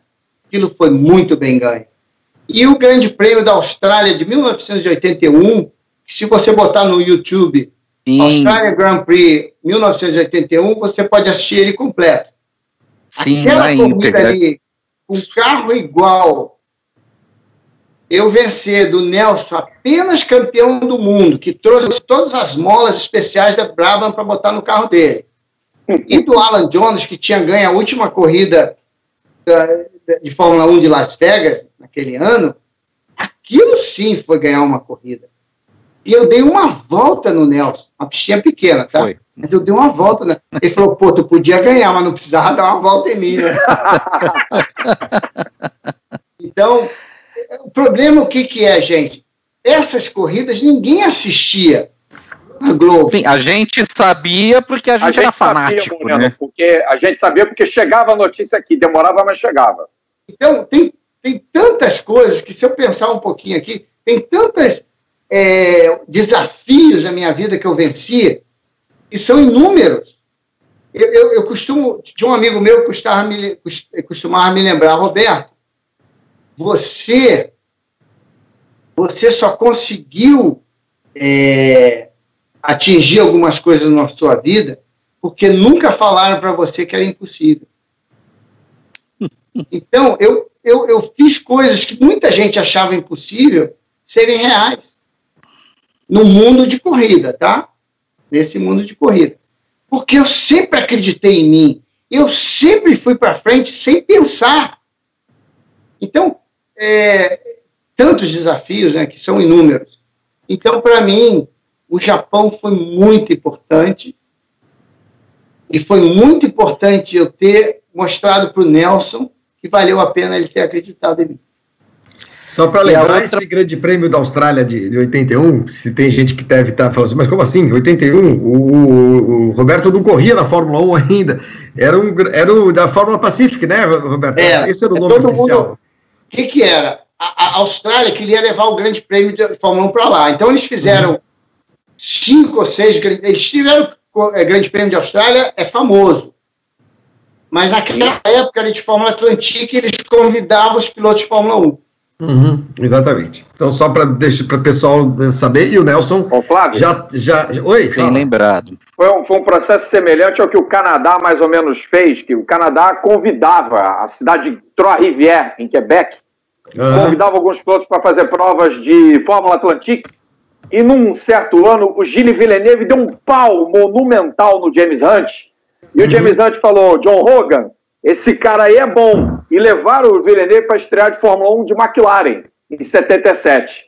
Mas Exatamente. o Chris Amon falou do Villeneuve para o Daniel Aldeto, e o Daniel Aldeto, que era o chefão, era o Marco Pitinini da época do Moreno, uhum. o Daniel Aldeto levou o Villeneuve para a Ferrari. E, a, e, o resto da história todo mundo sabe. Exatamente. A segunda pergunta, Bandido, qual que era? A segunda pergunta que também é fácil, mas eu acho que é difícil para o Moreno escolher. Você guiou um monte de carro, de tudo quanto era equipe, de tudo quanto era categoria. Qual é aquele que te deu mais prazer, assim, aquele que você, pô, eu gostaria hoje de pegar esse carro e dar mais uma volta nele só para recordar os bons tempos? Tem esse algum é que fácil. se destaca? Esse, é, esse é fácil. é fácil. Esse é o carro melhor do mundo até hoje. É o Williams de 1987. Da Honda 4 Bar. Aquele carro é fantástico fantástico. Nunca Fala um existiu... pouquinho sobre esse teste, Moreno, porque pouca gente. Foi um teste pouco divulgado e acho que foi um só, né? Foi depois da corrida de Zeltweg, né, uhum. né, que hoje chama Red Bull Ring. Red Bull Ring. Isso. Aquela pista era um pouquinho mais difícil do que é hoje. Ela e tinha muito uma rápida. Curva, uma curva de 180 graus que tinha 4G de força o tempo todo naquela curva, do começo ao fim. O Nelson falou para mim, Roberto, estou sabendo que o Toronac, é, eu, eu, eu, liguei para o Nelson para avisar que eu fui chamado para correr para fazer o teste da Williams. Ele falou, Roberto, não fala para ninguém que você me achou, porque eu falei que eu estou num, num, num outro lugar, porque o Nelson sabia o tanto que era difícil aquela pista para treinar. Ele tinha acabado de correr lá, cara. Aí não queria fazer um treino lá. E era um treino aerodinâmico. Ele falou, e ele estava e ele tava ainda convalescendo da porrada de Imola, né? Não sei direito, eu já não sei. É, eu sei que ô, ele... Flávio, era meio de campeonato já, acho que ele já estava mais ou menos recuperado, brigando pelo campeonato com o Mansell, uhum. e nessa prova de Zeltweg ele fez a pole position para a corrida. Então, bem recuperado, Nelson... mas ele sempre conta que Sim, até o final daquele o... ano ali é, ele estava zuretinho. Mas, ó, é, é só um lembrete para mostrar, tem gente que acha que o Nelson não fazia pole e tal. Porra, é quando precisava ele era rápido pra cacete. E Zeltweg era Nelson... 257 de média, cara. O Nelson perdeu a profundidade só. Sim, mas ele estava Só a profundidade. Não, não, velocidade, velocidade estava lá. Velocidade ele tinha lá. que olhar, ele tinha que olhar em algum lugar para poder frear. Que é. nem os pilotos fazem né? hoje em dia, né? Referência, né, Moreno? Faz gente, é, tem referência. É. Porque a gente olha para dentro da curva, a gente não olha para nada. Uhum. Os pilotos de antigamente que tinham que, é, que, que guiavam naturalmente, que não eram projetados, eles olhavam por dentro da curva, não precisavam olhar para a placa. Uhum. Bom, é... o que, que a gente estava falando? Aí você do falou com o Nelson Williams. do teste da Williams. É. Ele falou, não diz o que você me achou. Então, eu fiz três dias naquele carro, só eu dirigindo. Aí, quando eu fui dirigir aquele carro, era o carro do Mansell. Tinha um volante pequenininho, que o cara é um monstro de forte, né? e tinha um peão diferente. Quando eu dei três voltas naquele carro, eu parei no carro e lembrei da Lotus em, em Zandvoort. Eu falei, caramba, é duro que nem um pau. Só que dessa vez, cara, o mecânico lá, que é um cara muito gente fina de teste, falou, Roberto, o Nelson usa um volante maior e um peão diferente. Eu acho que você vai gostar. Aí trocou, na hora ficou bom. Se eu soubesse isso na época da Lotus, eu tinha classificado aquela merda. em 82. Bom, aí eu comecei a treinar. Cara, quando eu fiz a, a curva Bosch, que eu entrei, do jeito que eu entrei, eu, eu fiz ela, cara, e o volante, cá, cá, cá, e você segura lá, ah, ah, ah.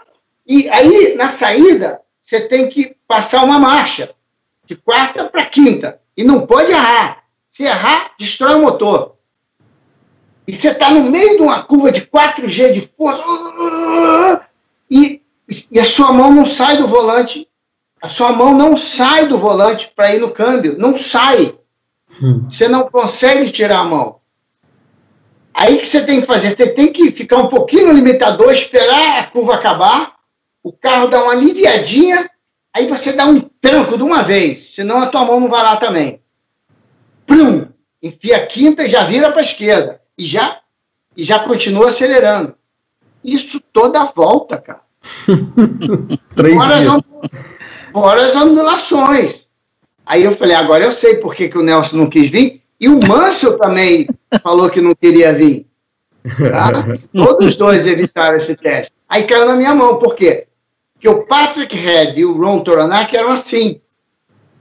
E o Ron Toronak falou para o Patrick, Patrick, você tem que botar o, o, Roberto no teu carro, que você vai ver o tanto que esse cara é bom de acerto.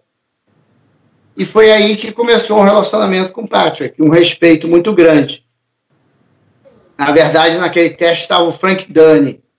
Uhum. Tá? E, que era o engenheiro do Nelson. É, exatamente. Frank Dunny. Ele que trabalhou comigo. Aí ele até falava, Roberto, vamos botar a pressão toda do tubo. Eu falei, calma, Frank, tá bom pra caramba, cara. Eu nunca dirigi um carro assim. Aí chegou no último dia e falou, Roberto, não tem jeito, hoje você vai andar de full power. Quando ele botou full power no carro, cara, vocês não acreditam o que esse carro acelera e faz de curva, cara. Uhum. E eu virei um tempo, um pneu de corrida, que era equivalente, se eu não me engano, a um sexto lugar, uma coisa assim no grid. Ou era igual ao tempo que o Nelson fez durante a corrida. Era uma coisa assim, bem impressionante, que chegou ao ponto do Frank Williams me ligar e comentar sobre isso. Legal. Que demais. Gente, olha, é, eu estou aqui com um roteiro que obviamente já foi absolutamente rasgado. E, e, entre as coisas que faltaram falar, e, e, e, nós vamos ter de fazer outra, a chegada do Roberto na Fórmula 1, a Lotus, a, a, a, Fórmula Indy, obviamente, as passagens pelos Estados Unidos, as vitórias nos Estados Unidos, tem muita coisa, porque nós estamos falando de um cara que tem uma história muito vasta, uma trajetória linda. É, a gente acabou não, não pedindo até para você resumir nada, Roberto, porque o começo da nossa conversa foi tão divertido, foi tão delicioso, e eu acho que estava fazendo bem para você também de lembrar essas coisas, porque vai, a gente vai puxando as coisas, né? É que nem um novelo de lã, né? Você vai puxando. Sabe o que acontece, Flávio? Hum. Sabe o que acontece? Para mim está sendo muito importante isso, por quê? Porque no Brasil as pessoas só viram o que aconteceu e apareceu na Globo. Uhum. Uhum. Poucas pessoas sabem. Hoje em dia já são duas gerações que nem o pai mais me conhece. Não é só o filho que já não me conhece dos novos pilotos. Até uhum. o pai já não me conhece mais. Uhum. E pouca gente no Brasil sabe da capacidade que eu tinha de acerto de carro e de, o tanto que eu fui iluminado no meu projeto e que a minha carreira foi só sucesso. Por quê? Eu não saí do Brasil para ganhar corrida. Eu saí do Brasil para fazer uma carreira. Uhum. E fez. Não, Roberto, você teve dois. Tirando a parte toda de Brasília, é, o, o, o AC, né, o antes da Camper, e, e, a, e, a, e da Camper, e, aquela, e aquele, toda aquela dessa, dessa sua adolescência e juventude, dois episódios que você contou hoje, hoje é, a história da Benetton, né, do momento em que você uh, liga para o cara, para o Harry Blash, até você levantar o troféu lá em Suzuka. E a história da Ferrari, são, essas por si valem livros. Não estou exagerando, não estou exagerando. Espero que o teu biógrafo faça uma biografia muito, muito gorda, porque esses casos, só esses dois episódios merecem.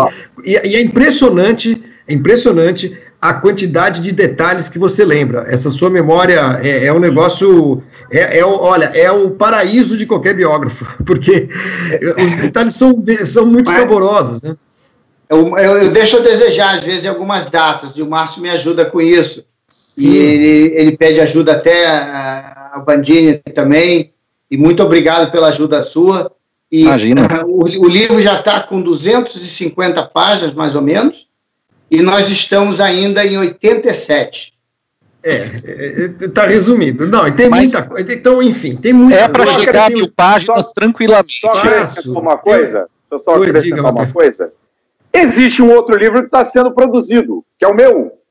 É o das saudosas pequenas de Saudosas pequenas. Que, e o Moreno está. E o Moreno várias delas, claro. Várias delas. E o que claro. ele falou do Eurobrum vai ser incluído no texto original. E tem coisa, por exemplo, se a gente ser. parar para falar da Andréa Moda como um todo, é, o Sassati, não sei se ah. vocês sabem da existência ah. desse cara, se ele existe ah, ainda. Está vivo ainda, está ah, vivo, né?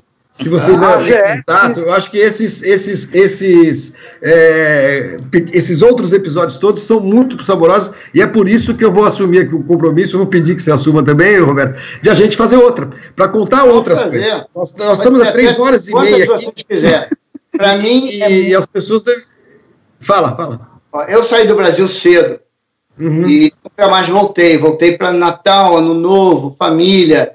Eu nunca gostei de falar de corrida no Brasil Cheguei a, a fazer um ano de corrida na, na, na, GT no Brasil, mas eu nunca tive uma ligação muito forte com o Brasil, tá? Para mim é muito importante eu passar isso para as pessoas que sempre torceram para mim e me viram correr na, no Japão, porque essas pessoas não sabem da história do Roberto. Uhum. Eu, eu faço questão de ajudar vocês naquilo que vocês precisarem e contar quantas histórias forem necessárias. O meu livro está ficando muito bacana com o Márcio Madeira e eu, ele está dando uma acelerada agora. Eu acho que vai sair cedo, mais cedo do que a gente pensava, mas vai sair. Vai sair porque precisa ficar escrito essas coisas. Sim. Sim, precisa, precisa mesmo. Precisa demais. Ô, Pandini, queria te agradecer. Eu vou encerrar porque senão a gente não sai daqui. E, não. E a, minha, a, é, é, a, Célia já deve estar tá, é, é, brava. O Pandini não sei se está casado. O Mataro sei que não ah, está. Eu, eu, não estou mais casado, não. Eu, eu Você não está casado? Ah, ah, não, desculpe. Não. Então tá bom. Mas é, não, porque eu, enquanto a gente fazia aqui, eu vi a minha namorada, que eu acho que agora é esse, passando aqui aqui, aqui à esquerda, indo em direção à porta, e falou assim, tchau, e foi embora. Então, né, imagina. Uma coisa, curto e grosso, curto e grosso. Você ainda está ligado ao automobilismo, o que, que você faz hoje? Pronto, é a minha última pergunta. Eu sou coach de pilotos, eh, qualquer tipo de piloto. Eu tenho uma influência muito grande, tanto na Europa quanto nos Estados Unidos. E hoje eu estou praticamente uh, dando uma força para o Igor Fraga. Que é e, ótimo. Hein? Mas eu não estou trabalhando para ele diretamente, uhum. porque ele não tem dinheiro para me pagar. Eu estou ajudando ele assim como amigo, esperando no futuro a gente poder fazer alguma coisa juntos. E procurando emprego, como todo mundo depois desse coronavírus. Pois é. é. Mas encontraremos. E vamos fazer outros, porque são muitos assuntos, muitos mesmo, que a gente deixou de abordar, deixou de conversar, uhum. de falar. Tem coisa pra caramba, tem muita coisa. A carreira é muito longa. E eu faço questão de, de, de fazer outra, nem que talvez até semana Vamos que vem, para a gente retomar, falar da Indy, falar da Lotus, falar de outras coisas, enfim, é, falar da vida, né? Também. Roberto, eu queria te Eu diga, tenho diga. Duas, duas lives. Eu tenho uma segunda-feira com o Forgaza às 21 uhum. horas do Brasil, e uma com Lito Cavalcante na semana seguinte, que eu acho que é também às 21 horas. Que ótimo. No Instagram, no dia 18. Fora isso. Teve, que teve com a gente aqui semana retrasada, falando de Grande Prêmio do Brasil, enfim, de outras coisas. Um queridão deve estar acompanhando também. Eu queria agradecer os três. Começar por você, Pandini, uh, pela presença, por esse período, esse tempão que a gente ficou conversando, mas olha, passou assim, foi demais. Obrigado, Panda. A gente vai fazer foi. outra. Obrigado, Flávio. Obrigado, Moreno, pelas lembranças. Vamos retomar os assuntos aqui. Sempre um prazer conversar com vocês. Quando só me chamar que eu participo. Valeu, obrigado gente. a todos os que nos assistiram. Gente, muito obrigado pela força de vocês. Obrigado a todo mundo que está assistindo a gente. E até a próxima, né? Até a próxima, até a próxima mesmo. Matar, até a próxima também. Eu vou, inclusive, eu, eu, vou falar com o Berton aqui. Berton, se você quiser, você pode desconectar os três.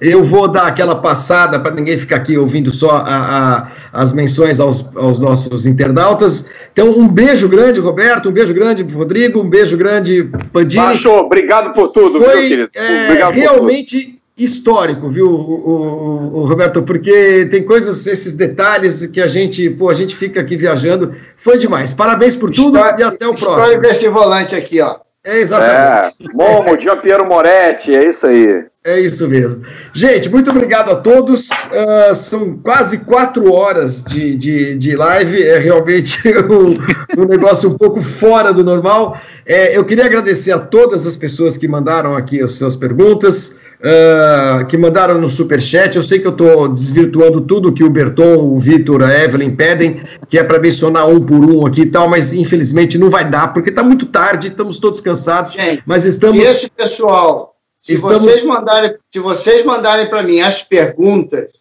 eu respondo esse pessoal pelo Instagram. Olha, perfeito. Berton, faça isso, pega o pessoal do Superchat, manda direto as perguntas pro, pro, pro Roberto, que é melhor ainda, vai um, um contato pessoal. Obrigado a todos. Você manda, né, Berton? Eu separo aqui, já tenho, eu tenho printado todos os superchats.